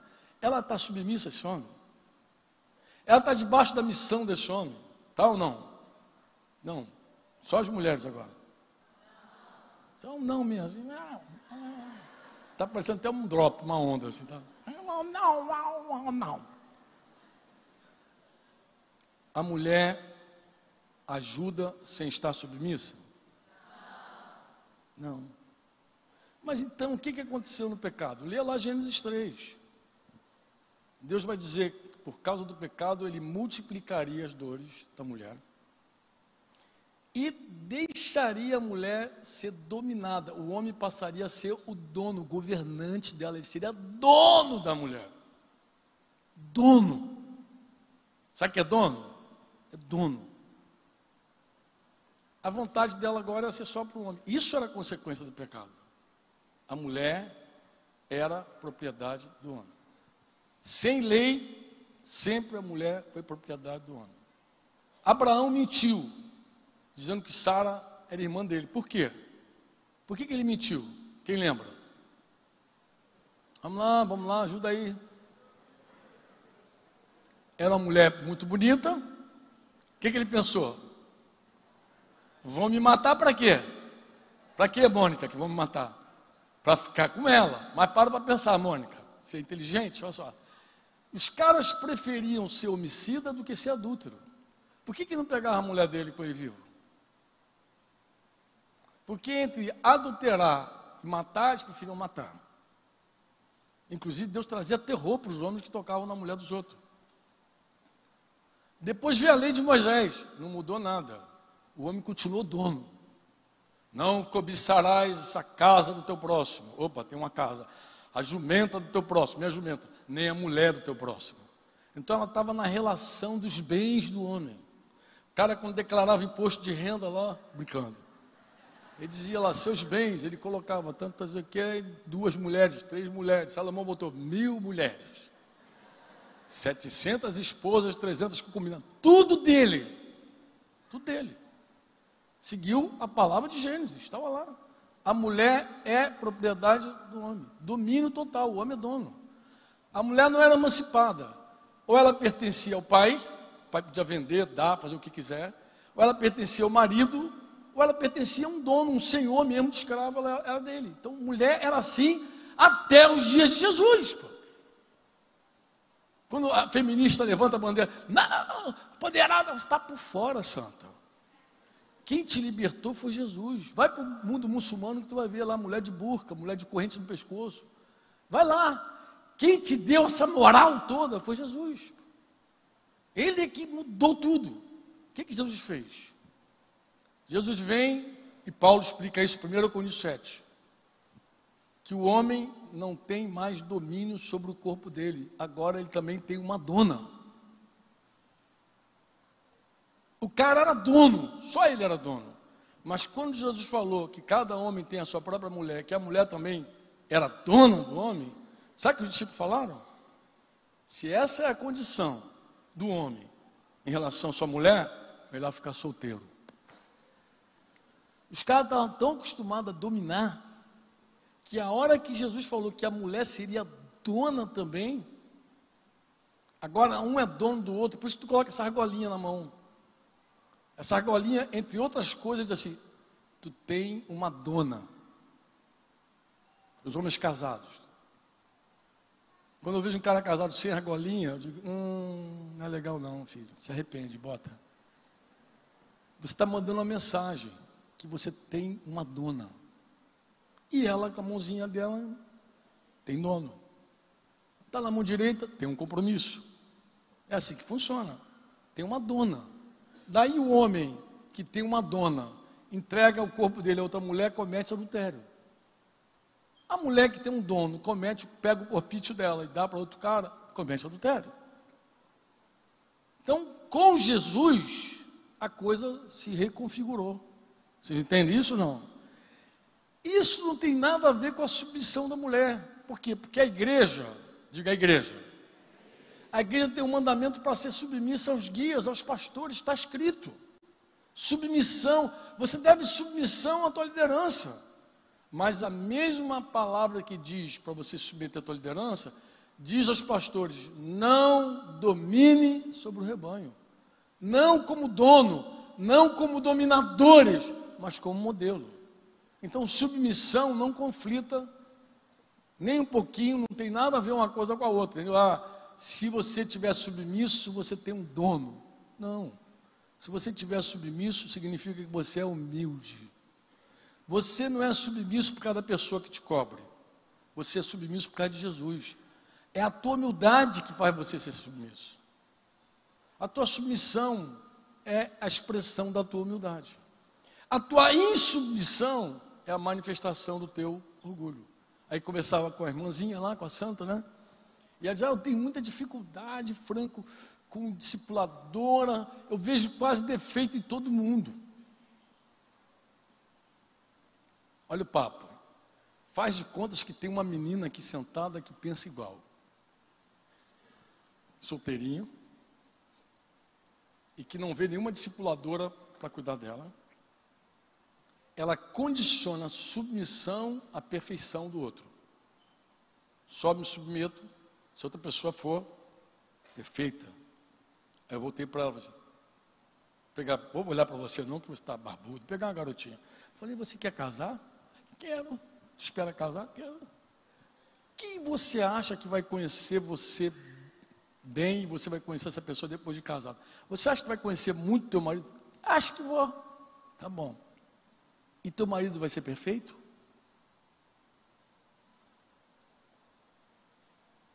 Como é que você espera submeter um homem imperfeito? Se hoje você não submete uma mulher imperfeita? Quem pensa em casar já tem que entrar com isso clarinho. Ó. Você vai casar com um cara imperfeito. E já vai entrar devendo submissão para esse cara, já vai estar debaixo da, da missão de um cabeçudo imperfeito. E você ali junto com esse cara, vocês vão cuidar um do outro, ajudar um outro para todos os dois se amadurecerem e ficarem mais parecidos com Jesus. Agora, se você não se submete hoje a uma menina maior, mais madura, que caminha mais tempo, porque você olha para ela, acha que ela é imperfeita, você não vai casar. Você nem deve casar. Falei com ela, você tem que ficar solteira. Porque você não vai encontrar um homem perfeito para submeter a ele. Submissão não está condicionada à perfeição. Perfeição, que eu digo, é teleiós, maduro, completo. Não está condicionado. Submissão é a expressão de um coração humilde. Toda pessoa humilde se submete.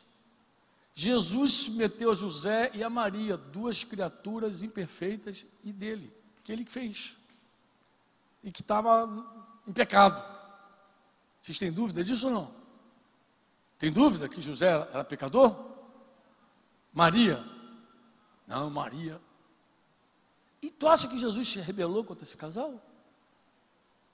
Tu acha que Jesus se rebelou contra as autoridades? No dia que Jesus ia ser entregue para morrer, Pilatos falou: Cara, tu não sabe que eu tenho autoridade para te soltar, para te prender? Ele falou: Nenhuma autoridade você teria sobre mim se meu pai não tivesse te dado. Jesus não negou a autoridade. Jesus falou assim: Tu não tem nada, seu vacilão, seu omisso. Não. Jesus falou assim: você não teria nada se Deus não te tivesse dado. E ali ele ficou como uma ovelha muda. A nossa submissão não tem nada a ver com, que, com a autoridade. A nossa submissão tem a ver com a gente, com o nosso coração. Então, discipulado e submissão andam junto. Não tem discipulado sem a submissão. Então, o obstáculo é de quem quer ser discípulo. Quem quer ser aluno de Jesus aqui? Já estão pensando duas vezes. Agora o amém o murcho mesmo, cara. Essa onda já está quase na praia. Quem quer ser um aluno de Jesus? Quem quer ser um aluno de Jesus? Você pode se submeter e deve, mas não submeta a nenhum dominador. Sabe? Não coloque tua vida numa pessoa que acha que é o dono da tua vida. Sujeita a tua vida a alguém que sabe que vai te influenciar para o bem, que tem compromisso com Jesus. Imita quem imita Jesus. Paulo falou: sede meus imitadores, como eu sou de Cristo. Não imita quem não imita Jesus. Santidade combina bem com humildade. Tem até o título de um livro. Livro. De quem é aquele livro? Santidade. Humildade, a beleza da santidade. Andrew Murray. Quem falou? Foi de o som daqui. Ah, tá escutando. Ah, Andrew Murray. Foi flash. Essa caixa acústica. Isso mesmo. Humildade é a beleza da santidade. Uma pessoa humilde, ela é submissa, não importa quem está do outro lado. Amém? Então, na hora de casar, deixa Deus escolher que é melhor. Se Deus escolher. Escolhe mal, você escolhe mal. Eu sei que tu escolhe mal, tu é meio caulinha, tu não sabe escolher.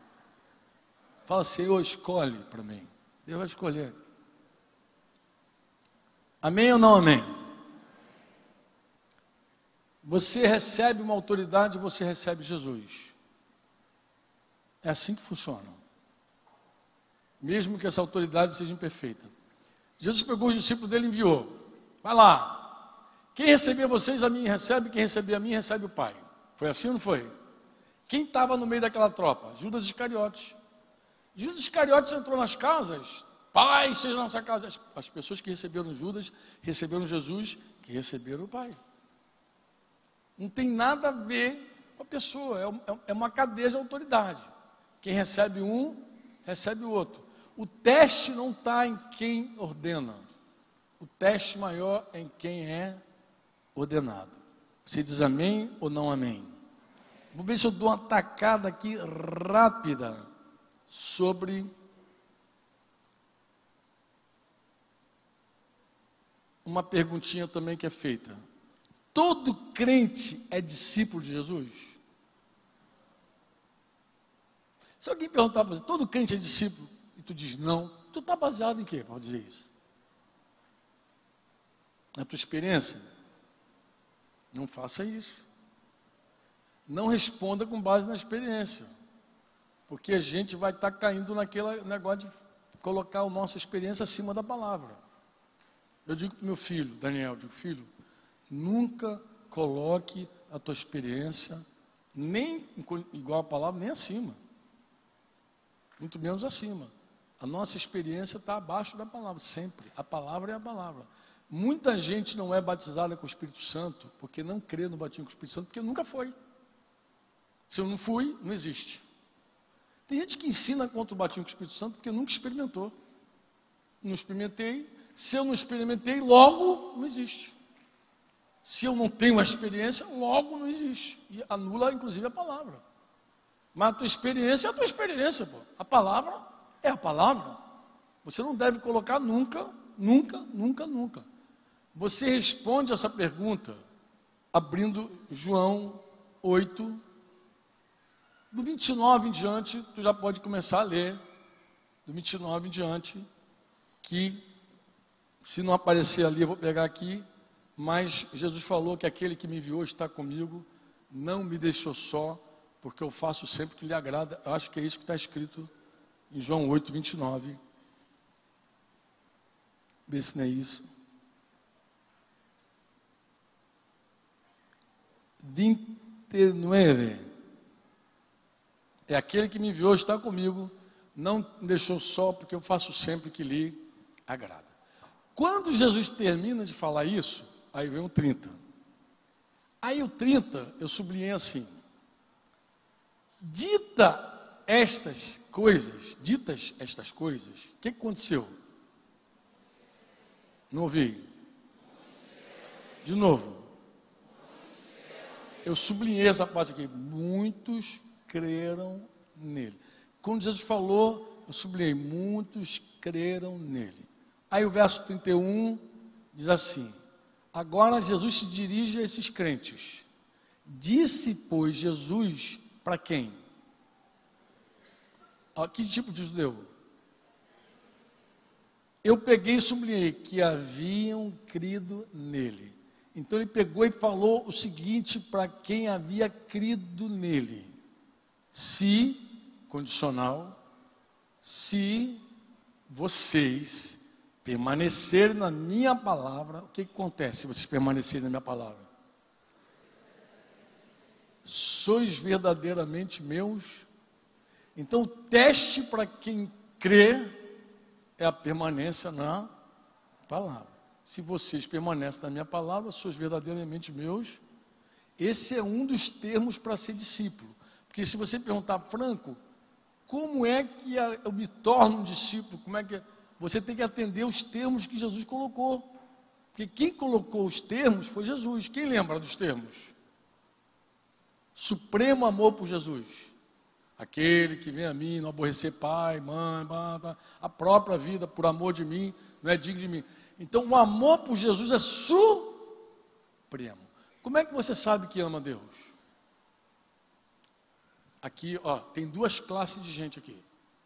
Uma que acha que ama Deus, porque levanta a mão para o céu, chora, se emociona, treina, canta, fala em língua, ama Deus. E o outro, coitado, que não sente nada disso, Diz, cara, eu não amo a Deus, não sinto nada. Olha para o lado, o cara está babando, outro chorando, ele está ali, não sente nada. Quando pensa em Jesus, não sente nada. Pensei em Jesus hoje, não senti nada. Eu não amo Jesus, eu tenho que amar. Eu tenho que te amar, porque eu amo. Então tem, duas, tem dois grupos.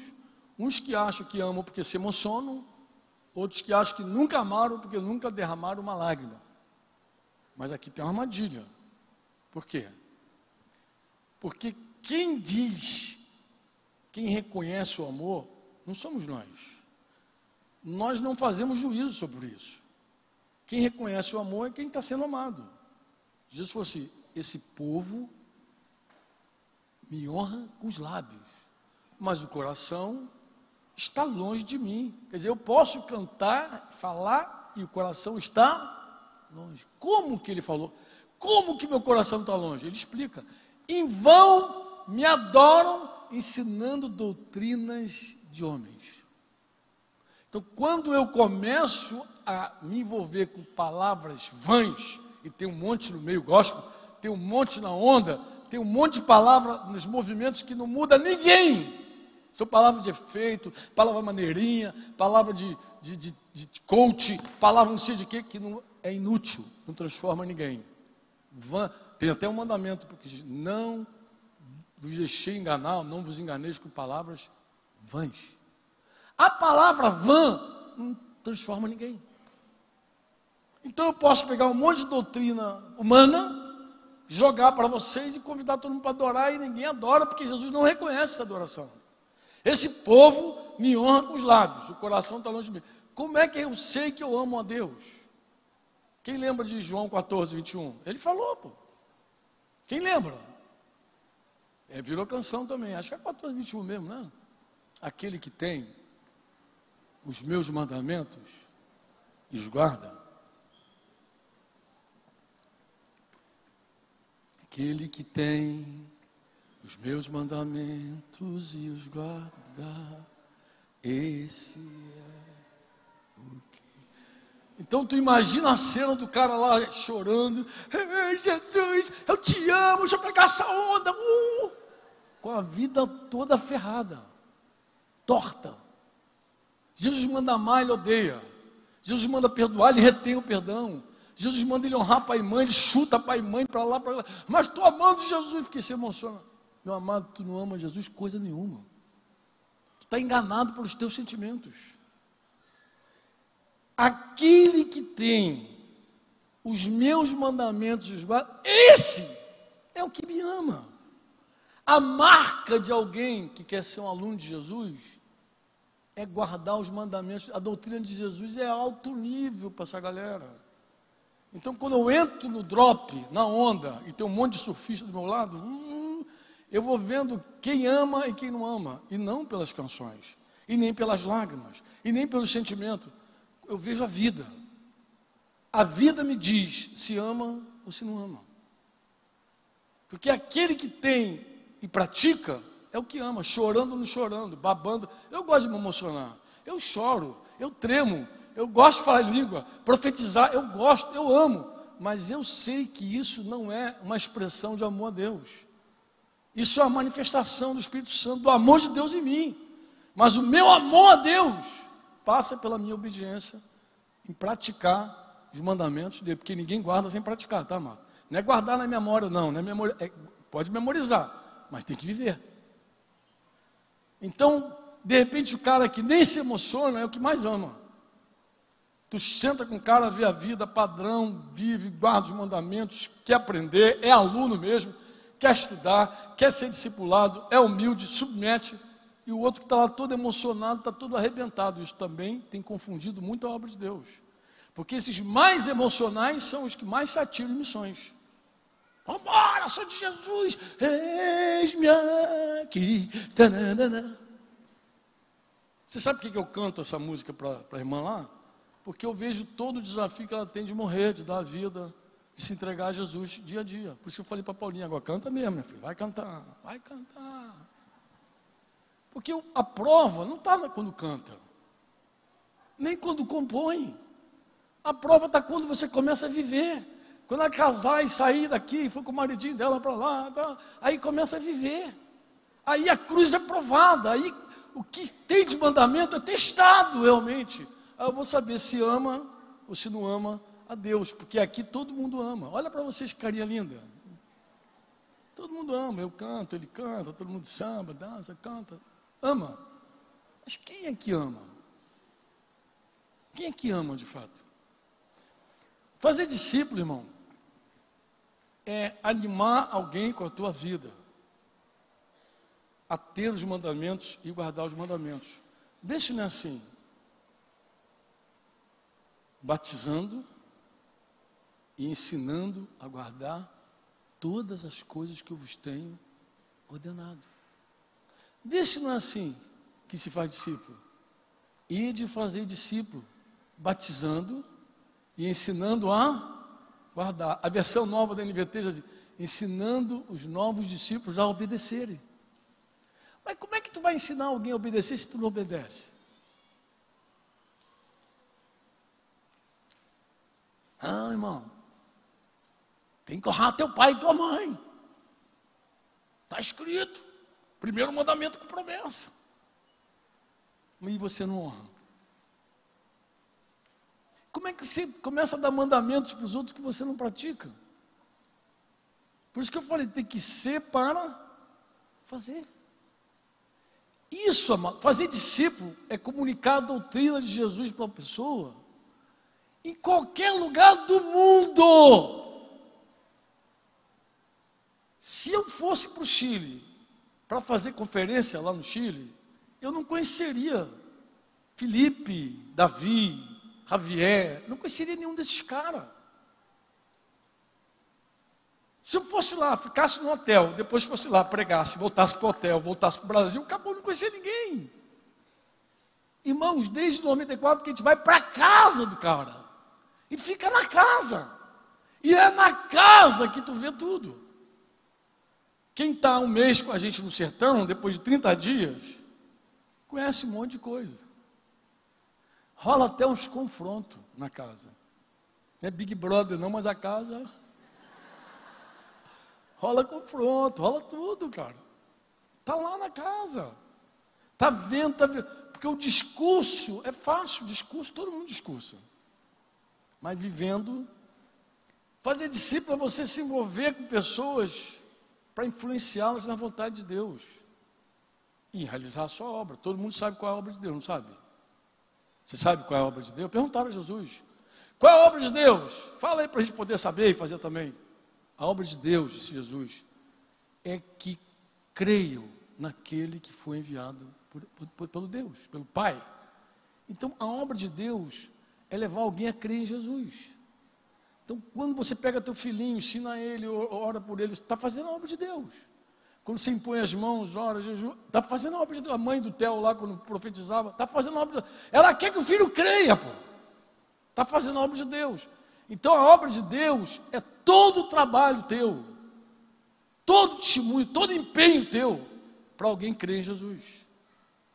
Quando você cala a boca, por exemplo, mulheres, que tem marido que não obedece a palavra, 1 Pedro 3, ganha o seu marido, marido sem palavra. Quando você cala a boca para ganhar o teu marido, está fazendo a obra de Deus. Você faz a obra de Deus quando você trabalha para alguém crer. E você come quando você obedece tudo que Jesus mandou. Quando você conhece a doutrina. Inclusive, vou te dar uma recomendação. Quer se envolver nessa obra? Aprenda a doutrina de Jesus mesmo. A doutrina de Jesus não é a lei de Moisés. A doutrina de Jesus não são os dogmas da igreja. A doutrina de Jesus não é a lei dos fariseus. A doutrina de Jesus são os ensinos que ele deu diretamente para os discípulos e que os apóstolos reproduziram. Por isso que a Bíblia diz, Atos 2,42, que a igreja perseverava na doutrina dos apóstolos. Doutrina é mandamento, é verdade. Doutrina é o que, Fran? Doutrina, quando Jesus diz uma verdade, e por conta daquela verdade ele dá uma ordem e tem uma recompensa. Então, doutrina é uma junção. Existe uma verdade, você vai sempre ver um mandamento do lado. Diga comigo assim: vou pegar uma verdade aqui de 1 Pedro 5. Vamos lá. Diga assim: Deus, com força, galera. Deus resiste ao soberbo. Diga: Deus dá graça aos humildes. Isso é uma verdade. Isso aqui é uma doutrina, é a verdade. Agora, por conta dessa verdade, aí ele vai no versículo seguinte, 5, 5. Diz comigo, portanto, humilhai-vos debaixo da poderosa mão de Deus. Ó, uma vez que Deus resiste ao soberbo, uma vez que Deus dá graça aos humildes, o mandamento é: humilha-te debaixo da poderosa mão de Deus. O que, que você vai ganhar com isso? Para que ele, no tempo oportuno, vos exalte. Então, quer ser exaltado? Se humilha. Quer ser quebrantado, derrubado? Se soberbece. Se incha que tu vai ver só onde é que tu vai parar. Então, assim, essa verdade sustenta o mandamento. Não tem mandamento de Jesus por capricho. Todo mandamento de Jesus é fundamentado no amor. Ele é amor. Amém? E ele, a base dele é verdade. Verdade. É graça e verdade. Verdade e graça. Graça e verdade. Verdade e graça. João capítulo 1, versículo 17, se não me falha a memória. A lei veio por intermédio de Moisés, a graça a verdade por meio de Jesus Cristo. Jesus, tudo se estabelece nessa graça, nesse amor tremendo e verdade. Se ele falar algo para você, é baseado na verdade. Você faz, tu vai colher resultado. Tudo aquilo que o homem semear, ele vai. Você pode confiar nisso que eu estou te falando. Amém? Estou terminando. Eu acho que estou mesmo. A hora já bateu. Vou terminar aqui. É que eu acho que é importante só lembrar para vocês outros termos. Falei de supremo amor por Jesus. Diga supremo amor por Jesus. Se eu te perguntar quem é que ama Jesus? Quem é que ama? Aquele que tem os meus mandamentos e guarda isso. Isso é chave. Para você não ser enganado nas emoções da onda. O movimento é quem obedece. Chegou lá, encontrou lá um cara na onda, lá chorando, bonitão, brincão na orelha, olho verde, tu fica, oh, que santo! Tu vai cair dessa onda, com prancha e tudo na cabeça. Vai dropar mal o negócio. Não vai assim não. Discerne, avalia e vai para fazer discípulo. Vai para fazer alunos para Jesus. Pega onda para pegar peixe, para tirar gente para o reino, trazer para o reino de Deus. Você diz amém ou não? não vai, não vai para desfrutar apenas.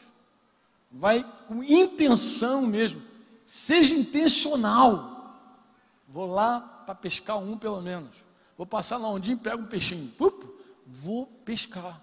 Vou fazer diferente. Vou aproveitar essa onda. Está soprando o vento de Deus ali. Vai lá e faz a coisa certa. Senão tu vai perder o tempo, o time de Deus, o vento de Deus, a oportunidade de Deus tempo passou, tu ficou lá chorando, caindo, babando, mas não fez mais nada além disso. Não aproveitou o avivamento, não aproveitou a onda, não aproveitou, você não fez, não teve resultado. Não, não teve. Supremo amor por Jesus, vamos lembrar aqui. Uma vida abnegada. Jesus falou assim: se alguém quer vir após mim, negue-se o quê? Tome, siga-me. Então, três condições que Jesus coloca. Para ser discípulo, tem que ser abnegado, abrir mão de você. Se você não abre mão de você, nem dá. Porque se você não abre mão de você, tu vai viver na frente do Netflix lá consumindo. Você vai ser o cara da pipoca, da Coca-Cola, do filme. Tu vai ser o cara dos espinhos lá que eu falei domingo, a última vez que eu vim aqui. Você não dá fruto quando você deixa os espinhos te envolverem. Então tem que negar a si mesmo tem que tomar a cruz, diga tomar a cruz. Com força, galera. Diga novo. Tomar a cruz não é que alguém vai colocar a cruz no teu ombro.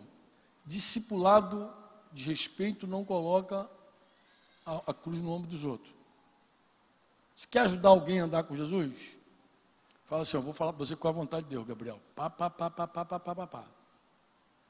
Escolhe. Ele é que tem que ir lá, pegar a cruz dele, colocar no ombro e sair com ela. Quando os filhos são pequenos, nós corrigimos os filhos segundo o padrão da palavra. Mas tem a hora que o filho dá aquela crescidinha e diz que é discípulo. É discípulo. É discípulo mesmo? É discípulo. Então tá bom, a cruz está ali. Pega a tua cruz e vem. A escolha da cruz é deliberada. É você que faz. Então não tem valor uma cruz que alguém coloca no teu ombro. Tem muito discipulado aí que é discipulado do opressor. Tem gente fazendo a vontade de Deus na marra do discipulador. Até porque o discipulador é tão carnal que se você não fizer, diz, estou decepcionado contigo, você não fez. Misericórdia, gente. Nós não temos o direito de estar indignado com ninguém, decepcionado com ninguém, não são nossos. São do Senhor. E o servo do Senhor, ele está em pé ou cai para o Senhor, não tem nada a ver com a gente. Porque a gente tem que cuidar também para ficar de pé, senão a gente cai também. Então ninguém nos decepciona, ninguém nos estou indignado. Essa palavra não cabe na nossa boca, amado. Quando alguém cai, a gente chora com ele. Quando, a gente cai, quando alguém cai, a gente anima ele, a gente exorta ele. Mas a gente não tem o direito de falar, me decepcionei contigo. Porque você é do Senhor. Você é do Senhor. Você diz amém ou não? Você é do Senhor. A cruz, inclusive, é você que escolhe. Vai lá, meu amado, está lá a cruz. Te interessa? Pega e leva. Porque é assim que Jesus é glorificado. Quando alguém, sem nenhuma pressão carnal, diz: Essa é a vontade de Deus, essa é a minha. Senhor, se possível, afasta de mim esse cálice. Mas eu não quero a minha vontade, eu quero a tua. E vai lá, pega a tua cruz, que é uma vergonha. A cruz normalmente envergonha. A cruz, quando você toma a tua cruz, alguém vai te chamar de otário, de otária. Alguém vai dizer, tu é uma palhaça, perdoa esse bandido, tu é uma palhaça. Vai dizer. Vai dizer que tu não pega mais ninguém. Tá pegando ninguém mais não, meu. Tá gostando mais do negócio? Não, é um mané. Eu, eu ouvi isso nos colegas no quartel, acredita?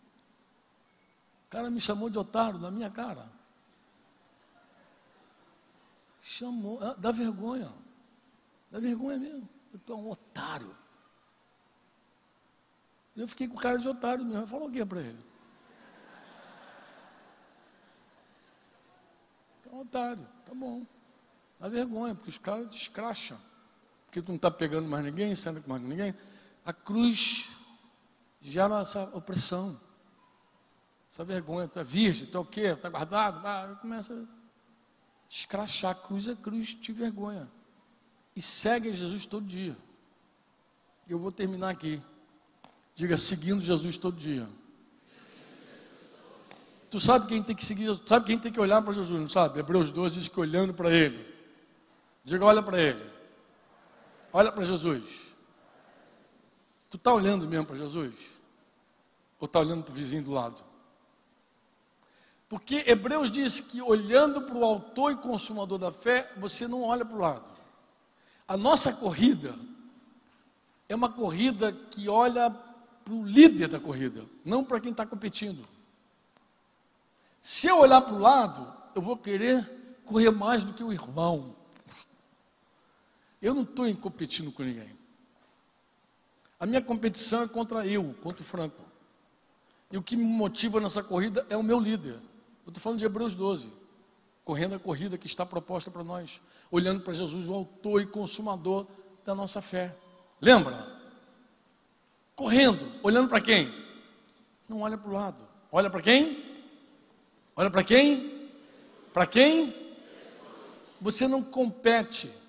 Você é casado, você não tem queda de braço com a tua mulher. Nenhum casamento vai para frente quando um quer provar para o outro que é mais forte que é mais capaz, você está correndo errado essa corrida. Essa corrida é olhando para Jesus. Ele é o autor e consumador.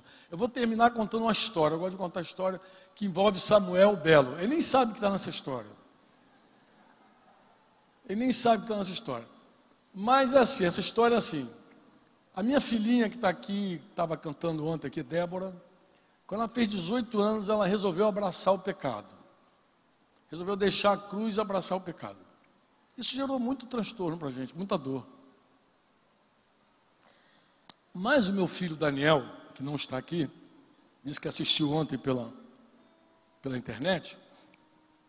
Ele, quando tinha lá uns. Era adolescente, essa coisa aconteceu, ele era adolescente. E um dia, à mesa, a gente tomando café, sempre com casa cheia, ele foi rude com ela e foi estúpido com ela, deu uma cortada ela assim. Mandou ela calar a boca. Foi uma cena feia. Denise olhou para mim, eu olhei para Denise, fiz um sinalzinho para ela, tipo, deixa que eu vou andar nisso aí, vou resolver.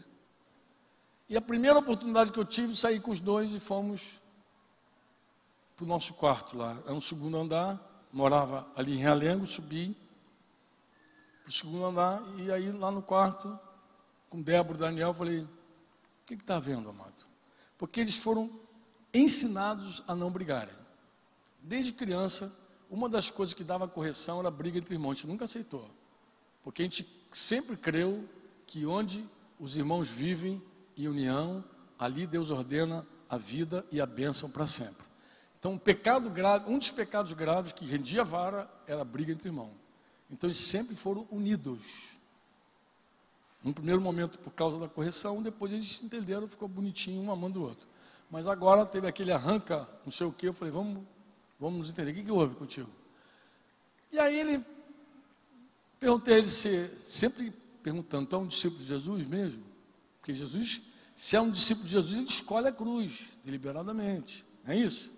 Se nega. Falei, filhão, como é que está a tua vida com Jesus? Não, estou firme, firme, tá bom.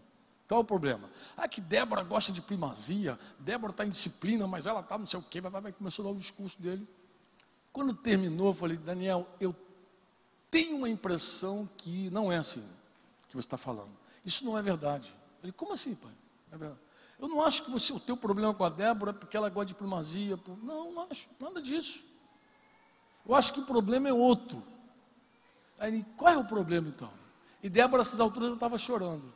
Eu falei, eu falei assim, o problema, eu vou te falar qual é o problema. O problema é que você foi ferido, assim como nós o pecado da tua irmã foi uma traição para nós. Porque assim, quando você é amigo do outro, você não tem segredos. João 15, 15, não vos chamamos mais servos. Por quê? Porque o servo não sabe as coisas do seu Senhor. Mas Jesus falou para ele: tudo que eu tenho com meu pai, você sabe. Então toda a intimidade de Jesus ele dava para os caras. Então não tinha inimizade. Tinha, nem, nem era um senhor e servo, era, era amigo. Né? Amigo, amigo não tem segredo. Quando alguém coloca um segredo, a primeira coisa que o amigo fala, mas por que tu guardou isso de mim, pô? Nós somos amigos. Amigo não tem necessidade de segredo. Só é amigo porque não tem segredo. É por isso que a mãe diz muitas vezes, a minha filha é minha amiga. Deveria ser, pô. É tua filha? Não. A mãe, quando diz minha filha minha amiga, ela está dizendo, ela não tem segredos comigo. Tudo que minha filha vive e passa, ela me conta. Ela reparte comigo. Eu falei, você está ferido porque você viu essa amizade ser traída. A tua irmã cometeu um pecado e ocultou da gente. E você está se sentindo assim traído. Aí ele botou aquele peitinho de garnizé para fora e falou assim, é isso mesmo. Carioca não fala mesmo, não, fala mesmo. É isso mesmo. Falei, então tá bom, agora sim. É isso mesmo. Inclusive tomei a decisão, pai. Falei, qual a decisão? Me fala. Eu nunca mais vou ser traído por ninguém.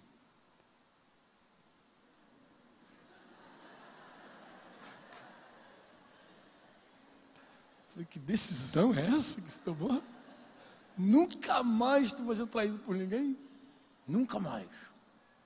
Eu falei, tu está com um problema aí. Ele, qual o problema? Eu falei, você está com um problema que Samuel Belo me deixa de vez em quando. Quando eu vinha para cá, nos primeiros anos, não era capaz de fazer isso até hoje. Ele dizia assim: me segue. Eu ia atrás de Samuel. Daqui a pouquinho Samuel levantava aquela poeira, se pegasse os caminhos. Cadê Samuel? Sumiu Samuel. Eles sempre estavam no carro. Eu falei, cara, não dá para seguir Samuel. Samuel sumiu. Ele esquecia que estava vinha gente atrás. Metia-lhe o pé levantava aquele poeiral, depois não sabia se ele pegou para a direita, qual beco que ele entrou, que rua que ele foi. E eu perdia Samuel de vista. Não tinha celular para ficar chamando, né, zapiando. Samuel, estou perdido. Agora lá no sertão de Pernambuco, o irmão fez isso com a gente. Vem atrás! Ele fez igual Samuel. Saiu naquelas. Levantou aquele pó, lá na frente uma bifurcação. E não tinha nem sinal de fumaça mais. Falei, para onde ele foi agora? Sem sinal, lá no sertão. Falei, em algum momento ele vai olhar para trás e vai ver que não tem ninguém seguindo ele. E eu falei, Daniel, você perdeu Jesus de vista. Ele, como assim, pai? Eu falei, a única pessoa que poderia dizer, ninguém mais me trai, é a única pessoa. Foi a pessoa que escolheu ser traída. Que no grupo dele escolheu um traidor. E botou o cara lá. Então, era a única pessoa que podia dizer: ninguém mais me trai. E aí ele começou a bater um desespero. Eu falei: você perdeu Jesus de vista, você está olhando para outra pessoa. Você está seguindo uma outra pessoa. Não é Jesus que você segue, meu filho. Você está seguindo alguém, mas não Jesus. O Senhor que você entregou a tua vida, que você se batizou, que você se comprometeu. Aí ele se quebrantou. Começou a chorar, falou, pai, o que, que eu faço? Eu falei, desce daí. Ele não estava no lugar alto, não. Mas eu, eu falei, desce daí para ele entender que ele subiu no lugar de orgulho. Eu falei, filho, desce daí. Dá as costas para tua irmã aí. E fala com ela, mana, as minhas costas estão mais uma vez entregues para você. Faz o que tu quiser. Quantas facas você quiser meter, pode meter, que eu estou aqui. Eu estou te dando as minhas costas. Estou te oferecendo. Porque é isso que Jesus faria. Seguir Jesus não é um jargão. Seguir Jesus todo dia é ter os olhos nele. É saber os passos que ele anda, é não perder ele no meio da fumaça. A gente não pode perder Jesus de vista. Porque daqui a pouco a gente para de olhar para Jesus e começa a olhar para Neymar. Daqui a pouco está olhando para Bolsonaro. Daqui a pouco está olhando para alguém que você quer se parecer, quer ser igual. Você só deve imitar alguém que imita Jesus. Se a pessoa não imita Jesus, tu vai ficar diferente. Qualquer doutrina, qualquer ensino pode ser do professor mais cabeção da tua faculdade. Qualquer doutrina que você abraça que não é de Jesus, você não vai se parecer com Jesus. E tem muita doutrina falsa no meio da igreja. Tem coisa que é como joia, parece verdadeira, mas é falsa. O dia irmão declarou assim, mandou um zap, dizendo assim no zap, é, a vida é curta, não se arrependa das coisas que você falou. Opa, começou não se arrependa. Aquela mensagem que WhatsApp. Né? Daqui a pouquinho falou assim: é, ame as pessoas que te fazem bem. Aí nem terminei de ler o resto. Passei assim e coloquei assim: ame os teus inimigos. Porque a doutrina de Jesus é outra. Jesus não diz para você amar quem te faz bem. Ele falou para você amar os teus inimigos. Ah, não faça aos outros aquilo que você não quer que faça você. Parece bonito, mas Jesus não falou isso. Esse mandamento ele é negativo, passivo. O mandamento de Jesus é ativo. Faça aos homens aquilo que você espera que os homens façam a você. O que, que você quer que os homens te façam? Faz para eles. É ativo. É um mandamento ativo. Você chegou num lugar, foi mal recebido, ninguém te recebeu. Ah, eu também vou sair daqui vou isolar porque eu não quero fazer com eles, porque eu não quero que eles me façam. Para de história. Se você quer ser bem recebido, receba bem. Se você quer ser acolhido, acolha. Se você quer ser perdoado, perdoa. O que você espera que os homens te façam? Te dê um beijo, um abraço. Vai lá e dá um beijo. Larga de ser carudo, duro. Ah, pessoal frio, igreja fria. Pô, igreja fria, tu esquenta a igreja, meu irmão.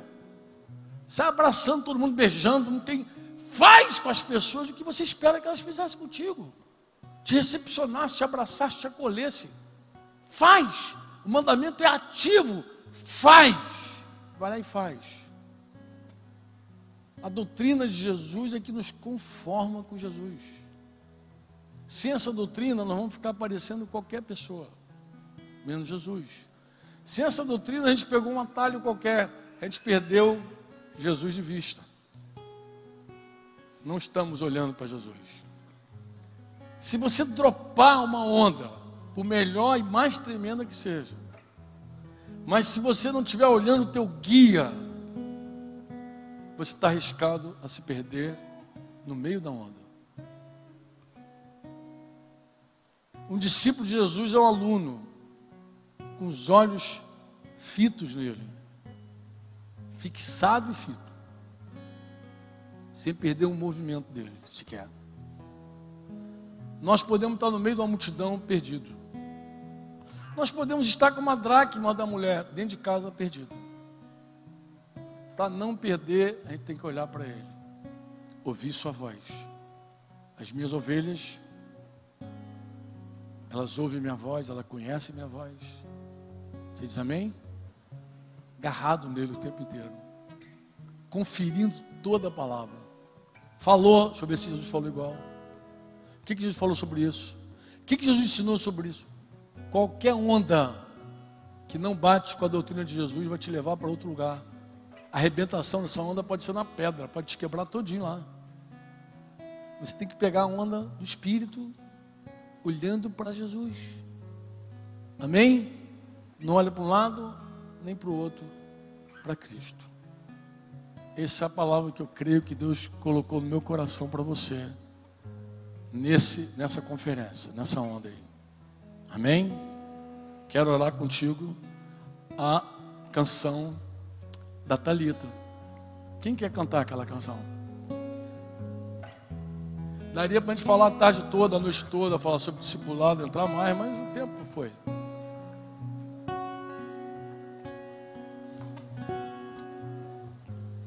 Vamos cantar essa música?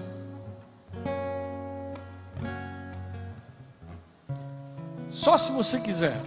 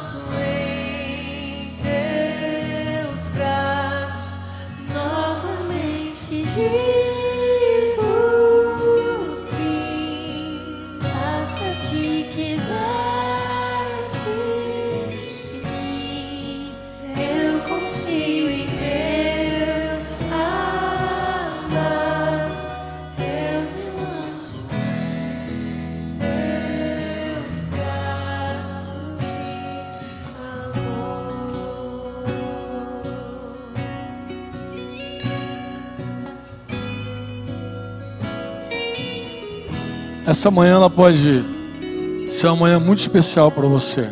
Muito. Muito. O Flecheiro ontem falava sobre pessoas que estavam aqui, mas que não sentiam mais a presença de Deus. Deixa eu dizer uma coisa para você. Sentir a presença de Deus é maravilhoso. Mas tem coisa mais excelente que sentir a presença de Deus. Sabia disso? A coisa mais excelente é quando você crê que Deus está contigo mesmo sem senti-lo. Você crê pela palavra. Porque sentimento te engana.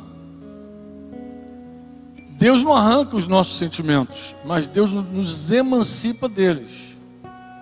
Quem é presidido pelos sentimentos só vai pegar a onda emocional. A onda verdadeira não é emoção. A onda verdadeira é a fé. O justo não vive por sentimento, ele vive por fé. Tem uma hora que Deus te adestra e te treina tão bem que você mesmo sem senti-lo, você sabe que Ele está ali contigo. Você imagina os discípulos no caminho de Emaús, Jesus estava do lado deles, ressurreto. Eles estavam andando com Jesus, não sabiam que era Jesus, nem sentiam que era Jesus, não tinha sensação nenhuma. Mas Jesus estava ali. Jesus começou a ensiná-los, falar com eles, eles não estavam sentindo, mas Jesus estava falando com eles, mas eles não sentiam. Só quando Jesus partiu o pão, e se foi, eles, ai, tinha uma coisinha que eles falaram que eles estavam sentindo. Quando ele falava, ardia o nosso coração. Ardia. Mas eles não sentiam a presença. Ardia. Quando ele falava, ardia, dá uma queimada. Eu sei que é Deus falando comigo. Então, eu quero te falar isso. Pegando carona na tua palavra ontem, flecha. Você, alguns de vocês estão aqui, estão com o coração queimando. À medida que o Espírito Santo vem falando com você esse dia, teu coração está ardendo. Deus está falando contigo. E algumas coisas Deus está falando de novo contigo. Mais uma vez com você. Porque Ele ama você. Porque Ele quer seguir falando contigo. E Ele quer que você assuma um compromisso com Ele de ser discípulo. Para então fazer discípulo. Então a decisão dessa manhã para a tua vida, para você seguir ouvindo os próximos passos, é se render. É parar de lutar com Deus e dizer: Senhor, eis-me aqui. Eu vou contigo para onde tu quiseres me levar. Eu me rendo. Eu sujeito todo o meu ser, meu coração a ti mesmo que eu não te sinta, eu sei que tu estás comigo e que tu estarás comigo até o fim dos séculos, até o final. Tu estarás sempre comigo. Eu vou te seguir, Senhor. Eu vou te seguir, Senhor. Eu assumo um compromisso de te seguir, Senhor. Quero tirar toda a poeira dos olhos e olhar para Jesus nessa manhã. Eu quero remover toda a tristeza do meu ser, toda a ferida, toda a traição, tudo que me machucou. E eu quero colocar os olhos em Jesus mais uma vez nessa manhã. Eu também não contei essa história do Daniel à toa. Essa história entrou aqui por causa de alguém. Alguém que está se vitimando, que está dizendo que está doendo muito a facada nas costas. Mas eu te falo, você pode se levantar hoje, nesse dia, nessa tarde, em nome de Jesus, e fazer tudo diferente. Quer cantar essa canção para a gente terminar? Como uma oração? Faz com o teu coração. Não faz só com a tua boca, não. Em nome de Jesus.